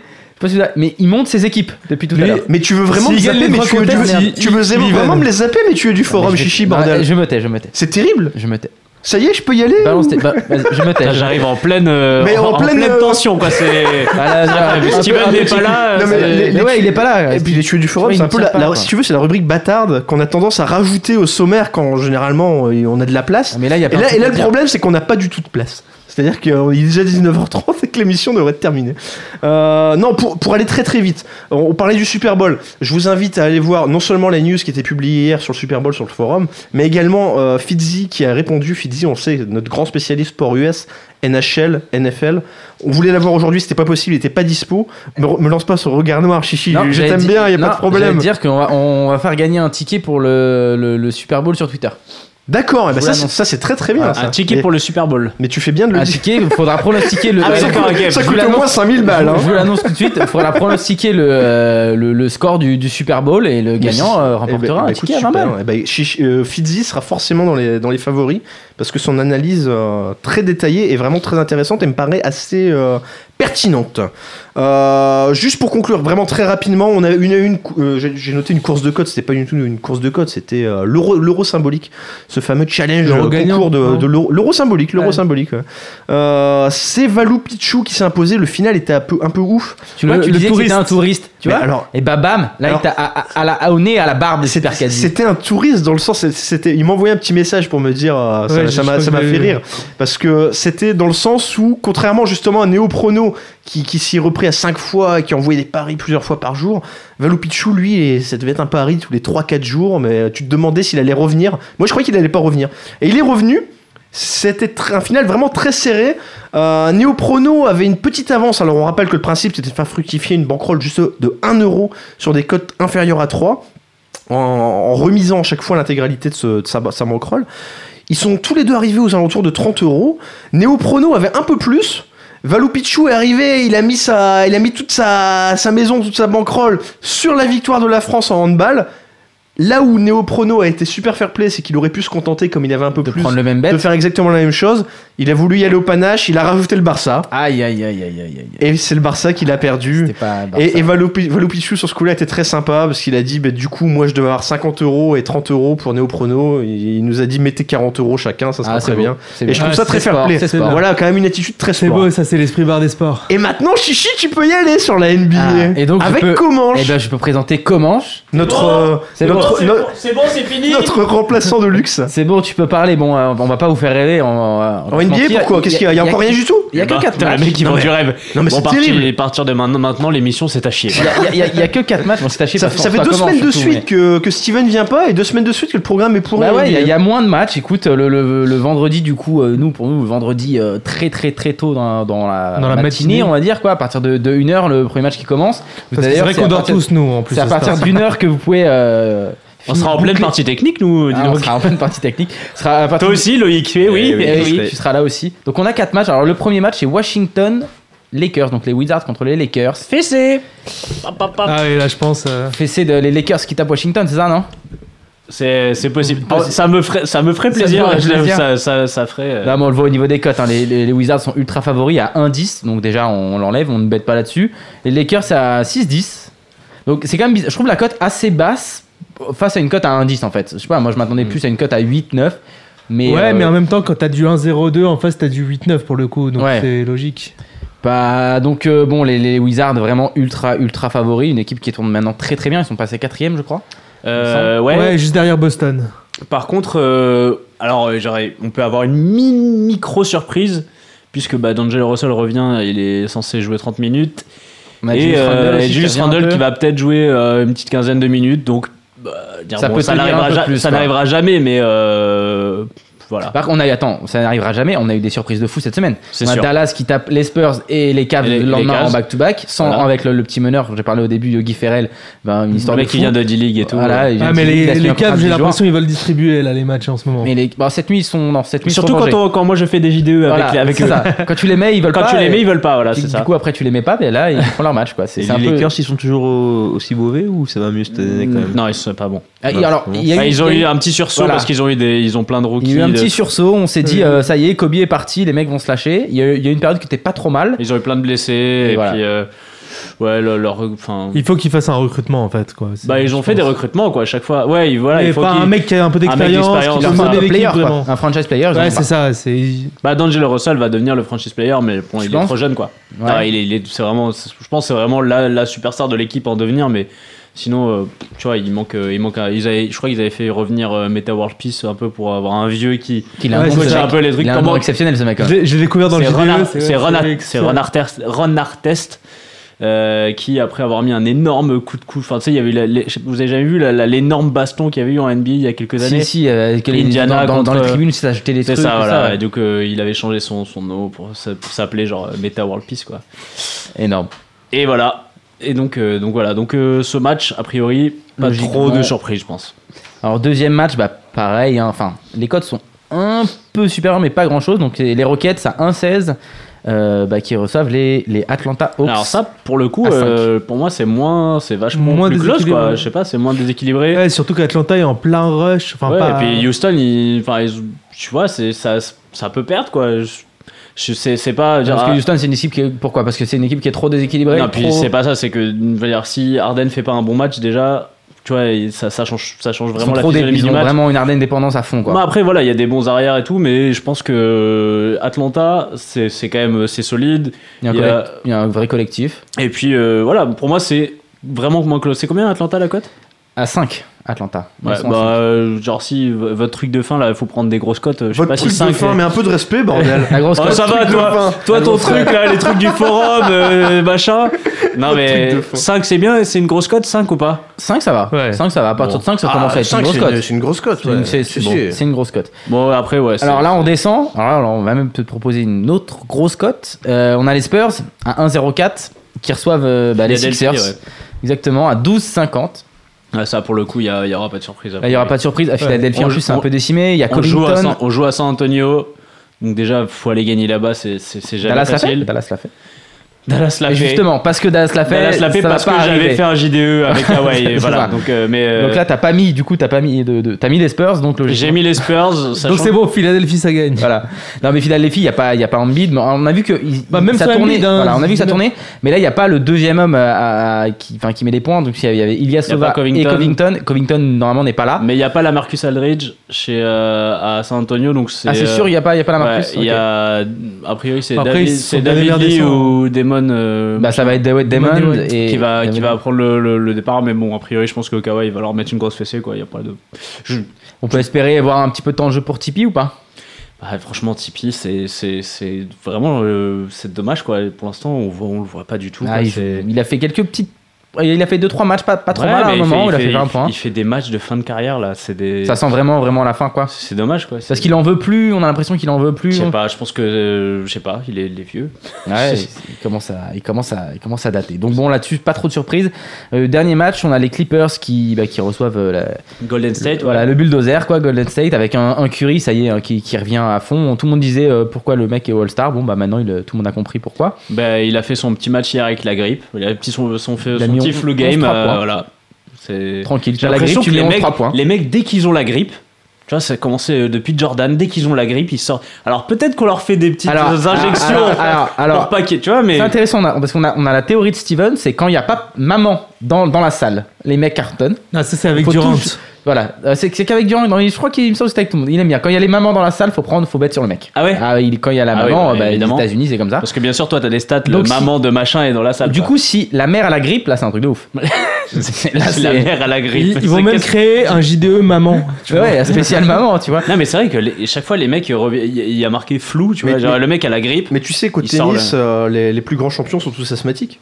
Au tennis, au cyclisme, pardon. Oui, ça, ça, c'est pareil. Tu vois, c'est c'est un peu la même. Ouais. euh, Non, mais tu, tu, tu dis quand même, toi, quand t'as la grippe, t'es quand même dans ton lit, t'as 42 de fièvre et t'es t'es en train de chialer ta Ouais, race. mais ça marche pas et le ça. mec est en train de mettre 42 points. De- Alors toi, même en pleine ça. forme, tu mets pas 11-3 points, ou alors il te faut 3 heures, quoi. Mais. Bah, tu peux les mettre.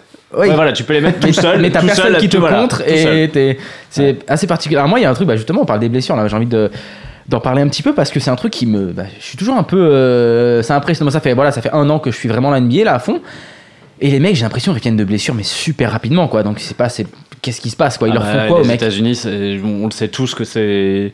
Il y a des très très bons médecins, quoi. ouais un peu comme les médecins russes quoi Les médecins Ah, russes, non, ouais. mais voilà, aux États-Unis, ils- on- on- voilà, quand, quand un mec arrive et qui prend 16 kilos en un été parce que, il- tu vois, ils sont, ils sont chargés de ouf, quoi. C'est- Faut Ah, pas, faut pas parce que rêver. moi ça m'impressionne à chaque fois je vois les mecs blessés puis le mec loupe deux matchs et puis il revient sachant que deux matchs bah, c'est un match tous les Après, jours le mec après ils trois, sont- quatre ils- jours quand ils sont blessés, ils sont pas forcément super blessés. Oui, tu vois, pas des ils grosses prennent, Ouais, et puis- les mecs valent tellement d'argent qu'ils prennent pas de risque. Euh, Il te dit j'ai un peu mal au genou, bah tu te reposes là, euh, ce match-là.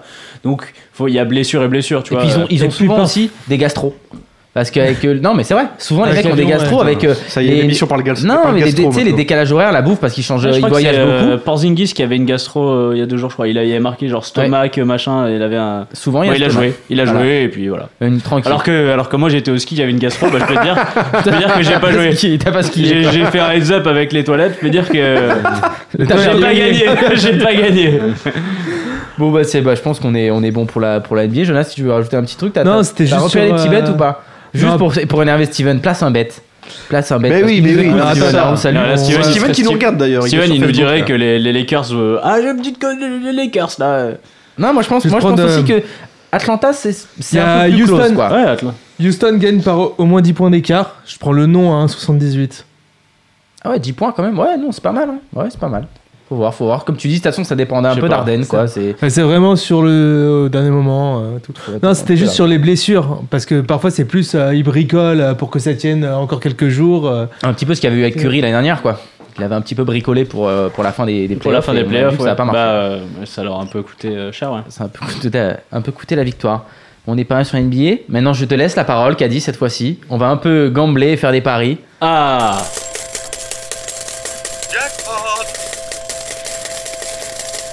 Est-ce que je peux tricher et- prolonger ma rubrique sur du forum Ah, fais-toi plaisir, fais-toi plaisir. Non, le relou, tu sais, qui fait, qui fait la plus longue, clair. le fil rouge de l'émission. Allez, vas-y. Non, non, La non. T'as envie non, de parler non, la mais- prochaine rate? Non, non, tu, t'animeras la prochaine.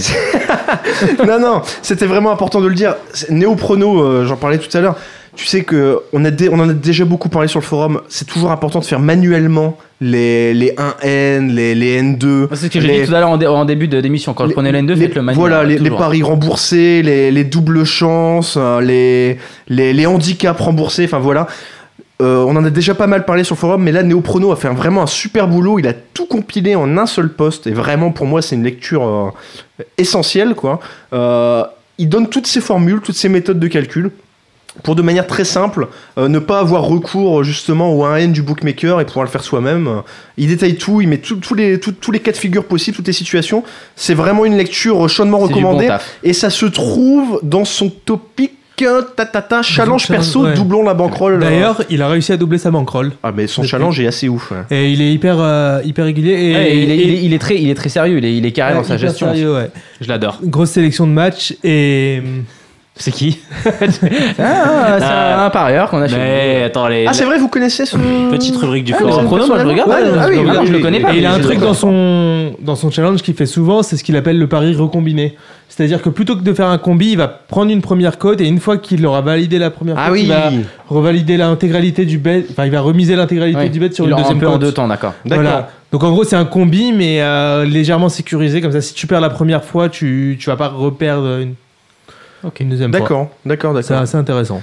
Euh, bah écoutez, pour le petit jeu, bon, on va faire du rapide parce qu'on a, Balance-nous on s'est des fait, on trucs, s'est fait là, plaisir, on a vas-y, débordé. là.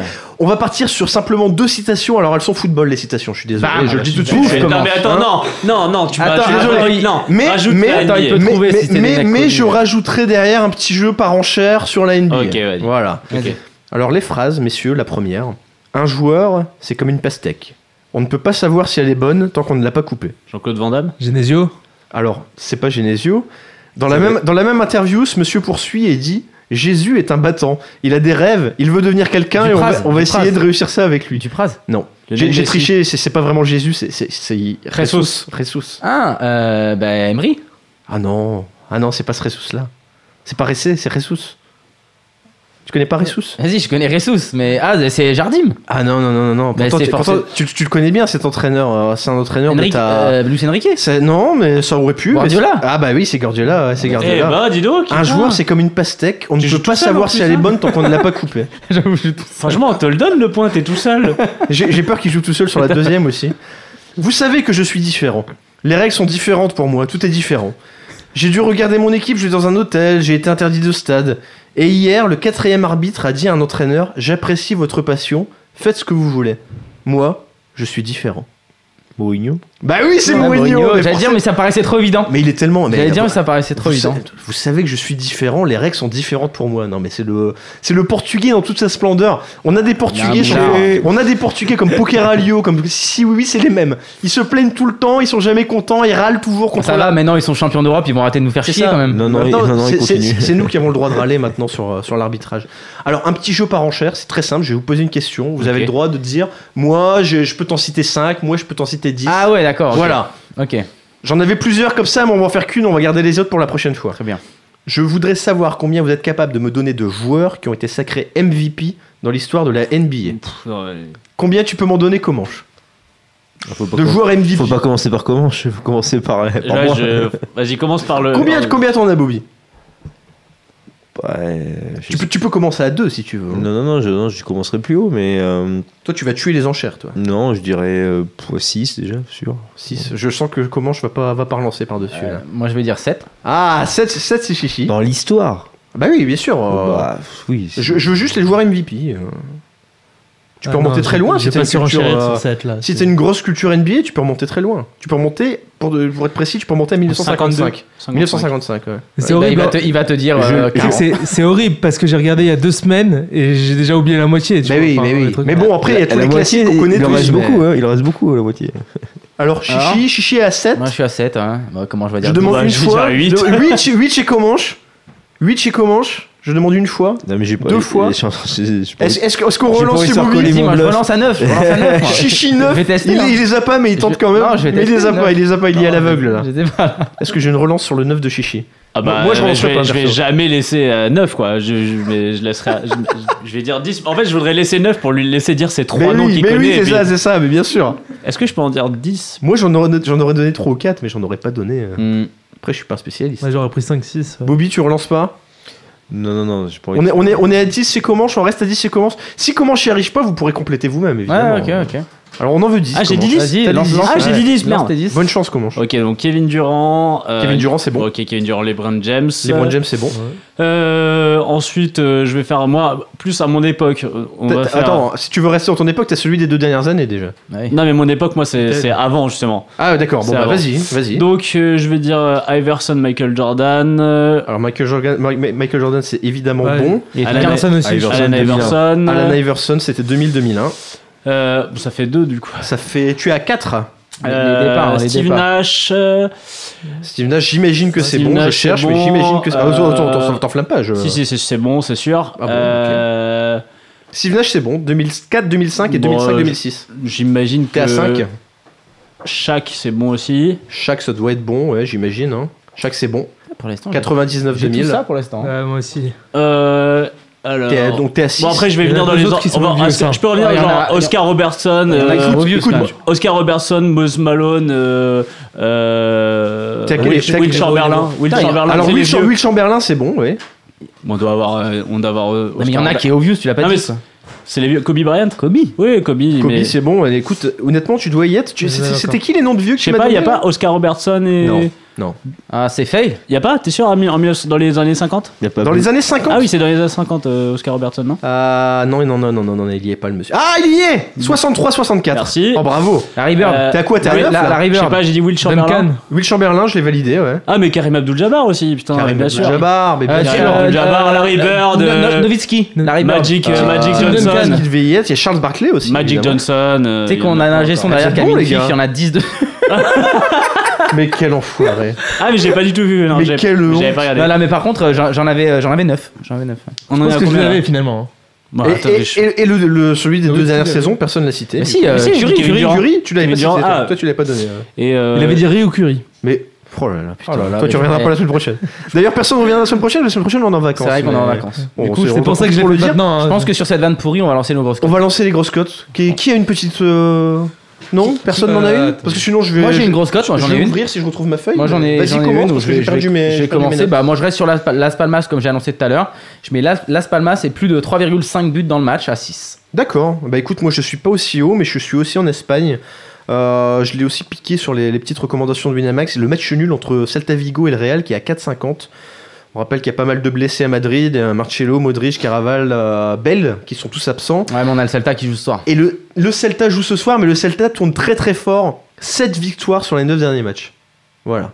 Donc euh, tu te dis, euh, il est con, 7 victoires sur les 9 derniers matchs, pourquoi il joue pas le Celta Bah je fais comme Wina, je joue le nul, voilà. 4,50. Ok. Et moi, je vais me chauffer. Je vais prendre euh, le plus 5,5 buts sur euh, Monaco-Nice Ah oui, Ah. bah oui, on en a parlé. à 7,50.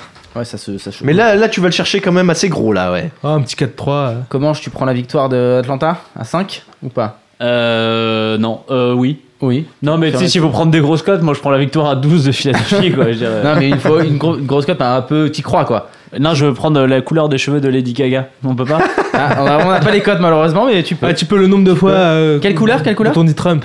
Lady Gaga chauve. Moi je, moi, je prends la grosse cote. Ah ouais, là, c'est la cote à 2 tu vas- millions. Lady, Lady Gaga qui cite Donald Trump. Elle a combien celle-là Ça, ça serait ouf. Ah, ça serait pas mal. Ça serait ouf. Ah, ça, ça serait- ça Après, serait- elle peut dire fuck Donald Trump. Ça, ce serait pas si étonnant. C'est clair. Bobby, est-ce que t'as un petit truc à nous, à nous lâcher ou pas? Euh, non, j'avais pas préparé. Pas un nom euh, chinois, un petit. Mais, mais à l'occasion. Ah, ouais, au chemin du monde d'un nom chinois, euh, cote à 20. Mais oui, mais, mais à l'occasion, si tu vois que sur un match-up il y a une cote qui est complètement improbable, euh, viens nous faire signe sur le forum et viens nous la donner quand même. c'est- N'hésite pas. euh, t'as envie que les- toujours preneur. T'as envie que des mecs comme nous perdent leur garage, des trucs. Vas-y, balance. Non, tu pourras, faudra vraiment que tu t'appliques pour perdre ton garage sur le ping-pong. parce que, C'est quoi les prochaines grosses échéances vraiment des limites sont vraiment ridicules quoi. Il y a des grosses échéances dans les prochaines semaines, les prochains mois en bah là, ce week-end, t'as le top 16 européen à Antibes, France. Et- Ah, merci, parce que je euh, pensais que c'était dans, les- c'était dans les Caraïbes, je crois. Non, non, parce que bon, on en parle beaucoup euh, parce que c'est en France. Donc nous, de- dans notre euh, sport, Ah on ouais, en pour parle vous, beaucoup. c'est un gros. Ouais, du coup, voilà, ouais, voilà. bien sûr.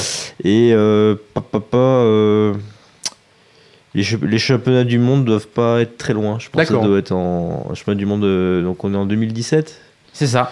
Donc si suis- les championnats du monde. euh, tu indiens- l'avais- tu l'avais vraiment pas préparé l'émission Ah, attends, on est en- Excusez-moi, on, je- est, on est chez Poker Stars, c'est ça Ah, les, les championnats de France. Il a pas euh, bu, hein, il a pas encore picolé. hein. Ah, il est à la badoie, il est à la badoie. Il est- Championnat de France à Marseille début mars. Et voilà, j'y serai donc. ouais. On pourra te rappeler peut-être, non à cette, occasion Non.